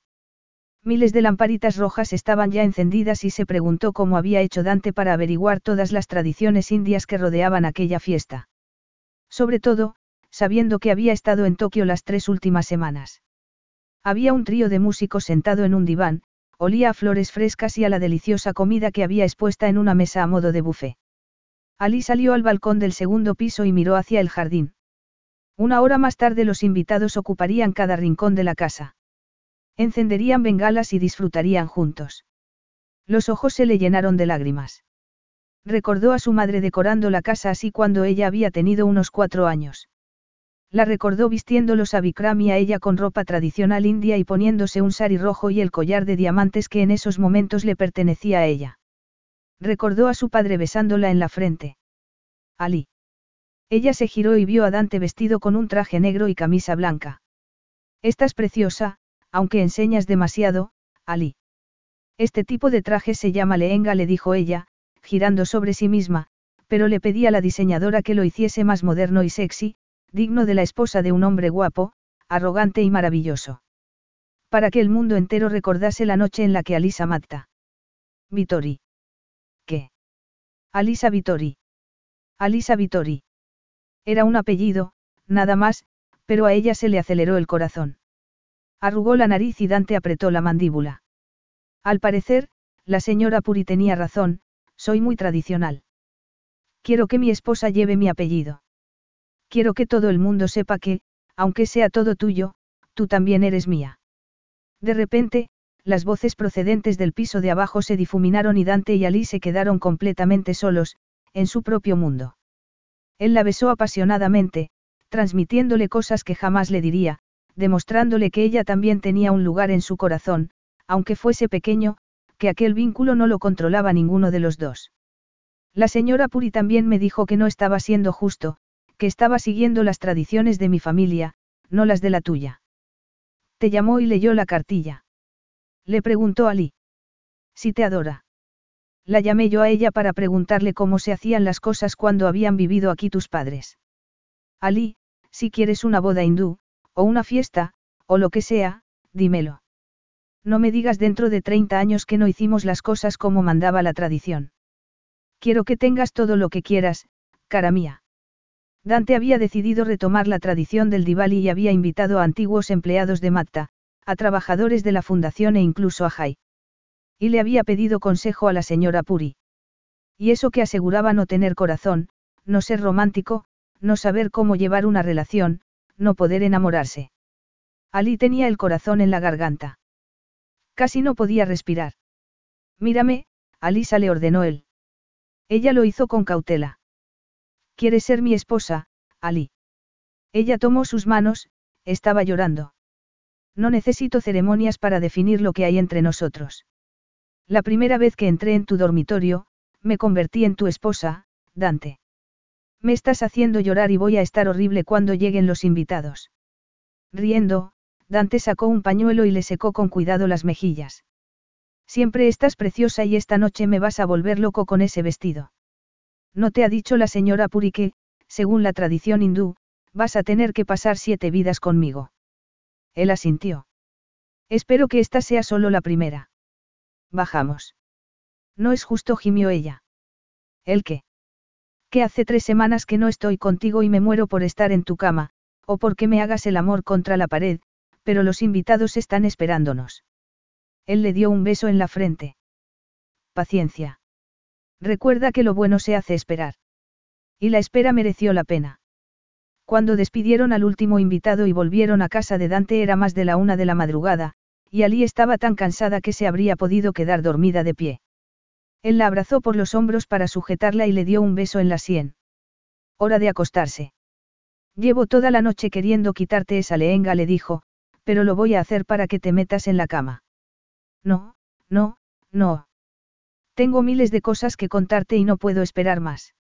Ali, ya hablaremos mañana. Por favor, Dante. Él se echó a reír y le dio un beso en los labios. Bueno, si me lo pides así. Lo primero quiero que veas mi trabajo, le dijo, emocionada, tocando en el ascensor el botón del piso en el que estaba su estudio. Sí, por favor, respondió él. Ella lo agarró de la mano, pero al llegar a la puerta, se detuvo. Bueno, eso no es lo primero. Ali, siento haberte hecho dudar con mi crueldad, pero, por favor, cara mía. No, no es eso. Es que durante la fiesta me he dado cuenta de que quiero vivir allí. Es decir, que quiero que volvamos a llenar esa casa de buenos recuerdos, de risa y de... Se interrumpió en el último momento para no pronunciar la palabra amor. Creo que eso habría hecho muy felices a papá, a mamá y a Vikram. Podríamos, como tú dijiste, cuando estemos preparados. Yo quiero que formemos una familia grande y los jardines de la casa son el lugar perfecto para criar a un ejército de niños. A un ejército. Repitió Dante en voz tan baja que Ali se echó a reír. Sí. Está bien, viviremos allí. Ella tomó su mano y se la llevó a la mejilla. Así, sin más. Hoy es tu día de suerte y espero que lo aproveches, bella mía. Te quiero tanto, pensó ella, pero no lo dijo. No quería estropear un momento tan bonito ni poner a Dante incómodo. En su lugar, se limitó a sentir, tomó su mano y lo hizo entrar en el estudio. Dante no sabía qué esperar, pero cuando Ali dio las luces se quedó sin palabras. Todas las fotografías eran un momento maravilloso capturado en el tiempo. En una había una mujer desnuda en la cocina de aquel restaurante de Bangkok, en otra, una mujer dándole el pecho a su hijo, en una aparecía un hombre de rodillas, delante de una mujer, acariciando su sexo con la boca, en otra aparecía una mujer cubierta de hematomas, y había más y más. Todas eran bellas, tiernas y muy reales. Era la vida en todo su esplendor y en toda su indignidad al mismo tiempo. Todas hablaban del extraordinario talento de la mujer que las había captado. Dante sintió vergüenza y orgullo, no supo qué decir. Dante. Susurró Ali. Parecía una diosa entre sus instantáneas en blanco y negro. Él se acercó, tomó sus manos, le besó los nudillos e intentó encontrar las palabras adecuadas. No sé por qué lo hiciste, pero gracias por haberme comprado aquella cámara. Dante negó con la cabeza, tenía un nudo en la garganta. No me des las gracias a mí, Bella. Si no lo hubiese hecho, tú habrías encontrado la manera de hacerlo realidad. Tu trabajo es. Se echó a reír. Tu padre habría estado muy orgulloso, Ali. A ella se le llenaron los ojos de lágrimas y Dante la abrazó mientras lloraba, contento, por una vez en la vida, de haber encontrado las palabras adecuadas. Con la esperanza de que, también por primera vez en la vida, su pasado no le hubiese impedido darle cariño y recibir el amor que ella le ofrecía. Ali se sintió tan a gusto en sus brazos que estuvo a punto de cambiar de opinión, pero no quería empezar su nueva vida ocultándole a Dante algo tan importante. Así que, por mucho que quisiese seguir entre sus brazos y rogarle que la llevase a la cama, respiró hondo y se apartó de él. Mi agente quiere hacer una exposición lo antes posible. Todavía están decidiendo en qué galería. Empezaría en Londres y, dependiendo del éxito, la llevarían a otras ciudades como Nueva York, Beijing. Tenemos que ultimar los detalles. También estoy buscando empleados para la fundación. Eso es fantástico. El mundo entero debería ver tu talento. Y yo pienso que estás haciendo lo correcto con la fundación. ¿Te preocupa tener que viajar?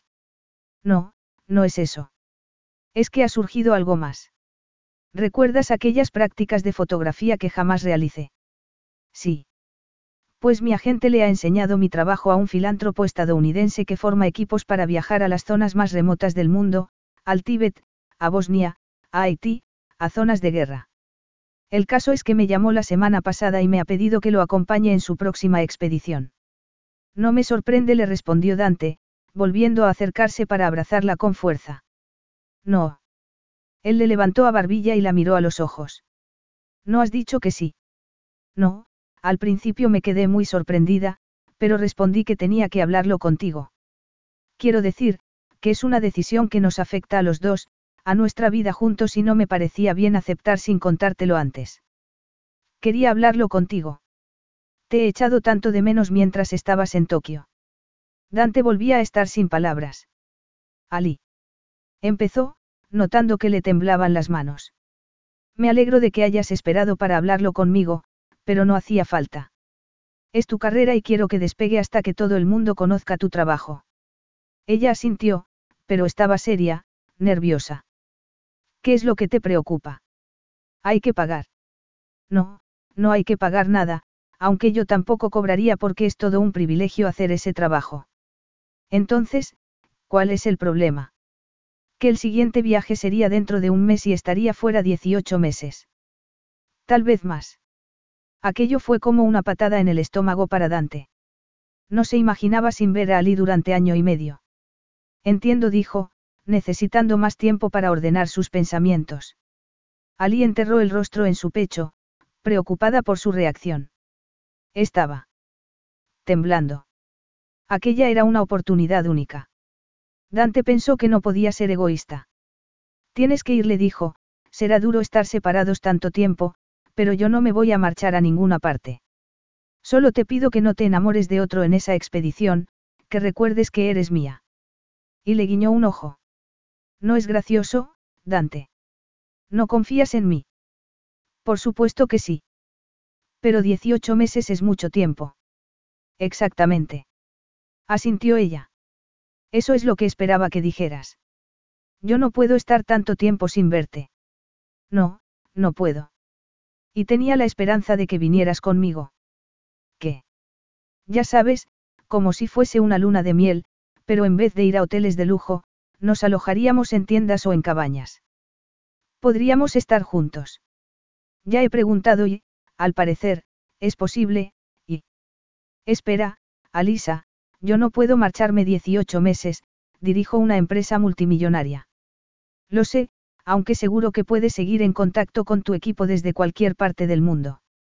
No te estoy pidiendo que dejes Matta Estel, pero, piénsalo. Dante se puso a andar de un lado a otro, lo que Ali proponía era impensable. No puedo, Ali, no puedo. Entiendo que estés emocionada y que te hayas dejado llevar, pero no es tan sencillo. Entonces, pídeme que no me marche. Pídeme que me quede por nosotros, por nuestro matrimonio, y lo haré. No. No puedes quedarte aquí por mí. No me lo merezco. Maldita sea, Ali no podría darte nada a cambio de ese sacrificio, le dijo él. No es un sacrificio, Dante. Eso es lo que parece que no entiendes. Te quiero. Quiero pasar mi vida contigo, pero... Él no quería aquel sacrificio, lo dejaría marcado para el resto de su vida. No te puedo pedir que abandones tu carrera por mí. Por nosotros. Ali sintió semejante dolor en el estómago que no pudo respirar. ¿Para qué sirve ser un maldito millonario si no puedes hacer lo que quieras? Le preguntó. Vamos a seguir viviendo siempre en este extraño limbo por tu miedo al amor. Él la miró con frialdad, casi con crueldad. Volvía a ser un extraño, un hombre al que Ali odiaba. No conviertas esto en una transacción, Alisa. No lo conviertas en un gesto romántico que se supone que debo hacer para demostrarte lo que significas para mí. No puedo dejar la empresa, yo no soy como mi padre y jamás lo seré. Ella asintió. No te pido un gesto romántico ni te pido que dejes Matta él, solo. Da igual, ni siquiera lo vas a pensar, Dante. Te da hasta miedo verme feliz, tienes miedo de que te pida algo a cambio de no ir. Te da miedo que te ame y que quiera de ti algo que no me puedes dar, pero yo siempre voy a tener la esperanza de que algún día me ames, aunque sea solo un poco. No puedo, no voy a permitir que me manipules, Alisa. En ese caso, no hay nada más que decir, salvo adiós. Ali. Voy a volver a la mansión, no vengas detrás de mí. Esta noche, no. Y no te preocupes por tu reputación. No le contaré al mundo que me enamoré de un hombre que ni siquiera sabe el significado de la palabra amor. Ali le había puesto el corazón a sus pies y él le había dado una patada. Así que levantó la cabeza y fue hacia el ascensor. Ya había vivido sola antes y había sobrevivido. Volvería a hacerlo, aunque en aquellos momentos no pudiese sentirse peor. Capítulo 12. Se había marchado. Ya hacía más de un mes. Los primeros días, vivir en su piso sin ella había sido un infierno, así que Dante había empezado a quedarse a dormir en el despacho. Después, se la había encontrado una tarde cuando había ido a casa a por ropa. La había visto tan guapa que se había sentido fatal. Te has cortado el pelo, le había dicho. Es más cómodo así, había respondido ella. No tendré tiempo para lavármelo y secármelo. Y después le había anunciado que estaba recogiendo sus fotografías para llevárselas a su agente, que podía hacer lo que quisiera con su estudio. Y él había seguido sin entender que hubiese hecho una montaña de un grano de arena, pero no le había pedido que volviese con él. Así que Ali se había mudado a casa de su padre y después iba a marcharse a Nueva York, para reunirse con el equipo con el que después viajaría a algún lugar del mundo que Dante prefería no saber. Y un mes después de su marcha, a Dante le seguía sorprendiendo sentirlo todo tan vacío cuando llegaba a casa por las noches. La echaba de menos todas las noches. La echaba de menos en la cama, en la cocina y en su corazón. Y para protegerse había hecho lo que hacía siempre, encerrarse a trabajar todo el día. Pero aquel día decidió ir al estudio. Abrió la puerta y encendió las luces. Las paredes y los suelos estaban vacíos y él recorrió el espacio como un tigre enjaulado. Entonces lo vio, una fotografía enmarcada, cubierta por papel marrón, atada con un cordel. Estaba tan desesperado por ver su trabajo, por verla a ella, que la abrió. Y lo que descubrió lo dejó sin aliento. Era él. Su fotografía. Debía de habérsela hecho antes de que él se diese cuenta, antes de que estuviese completamente despierto. Y, de alguna manera, había capturado todo lo que sentía por ella sin saberlo. Un amor puro y completo. Un amor que él le había negado porque era un cobarde. Ali le había entregado su corazón desde el principio y él se acababa de dar cuenta de que la vida no significaba nada sin ella. De que, por ella, estaba dispuesto a dejar cualquier empresa, a dejarlo todo. De que lo era todo para él. Nueva York en diciembre parecía sacado de un cuento de hadas. La nieve cubría los edificios, las calles, mirase a donde mirase Ali. Las luces navideñas lo iluminaban todo, edificios, rascacielos, árboles, y se reflejaban en el suelo blanco. Pero ella nunca había creído en los cuentos de hadas, ni siquiera de niña. Y cuando se cruzaba con algún hombre vestido de traje se le paraba el corazón de golpe y se olvidaba del gentío que la rodeaba, del ruido, de los olores, de todo lo que había a su alrededor.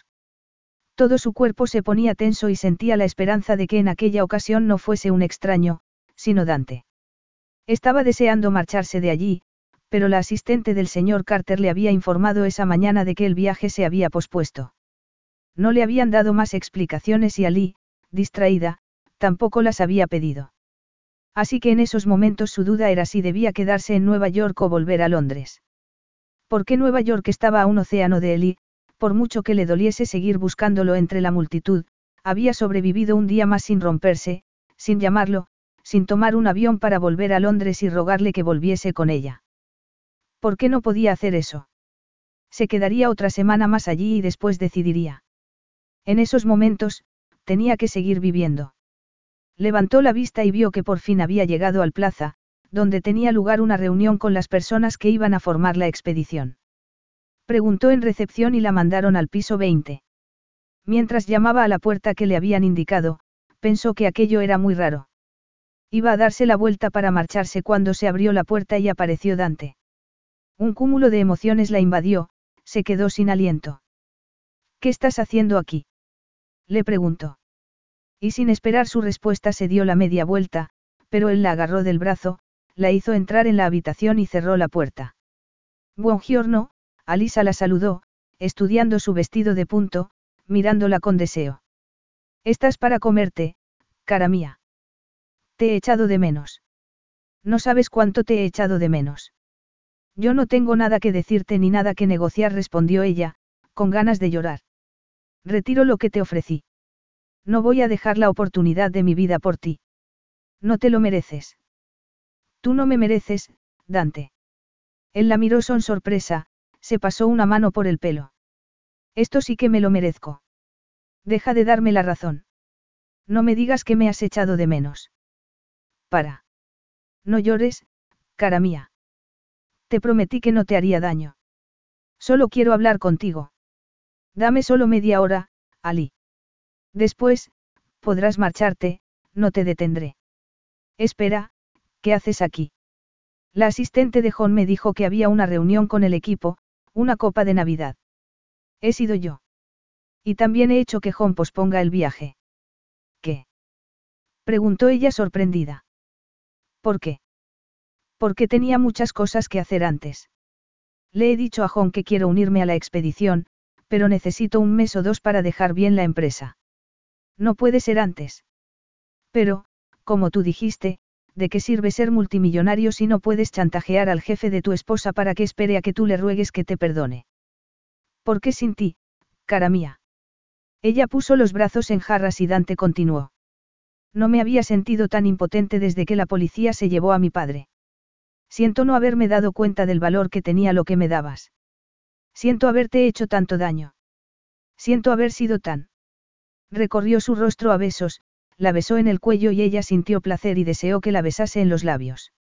Y de repente lo vio ponerse de rodillas, tenía los ojos mojados. Quiero ir contigo, le dijo.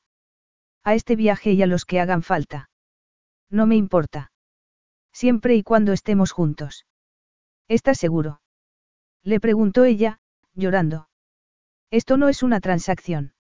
Amarte no es una condición. Estar contigo no es. Si ahora mismo me pides que vuelva contigo a Londres, lo haré.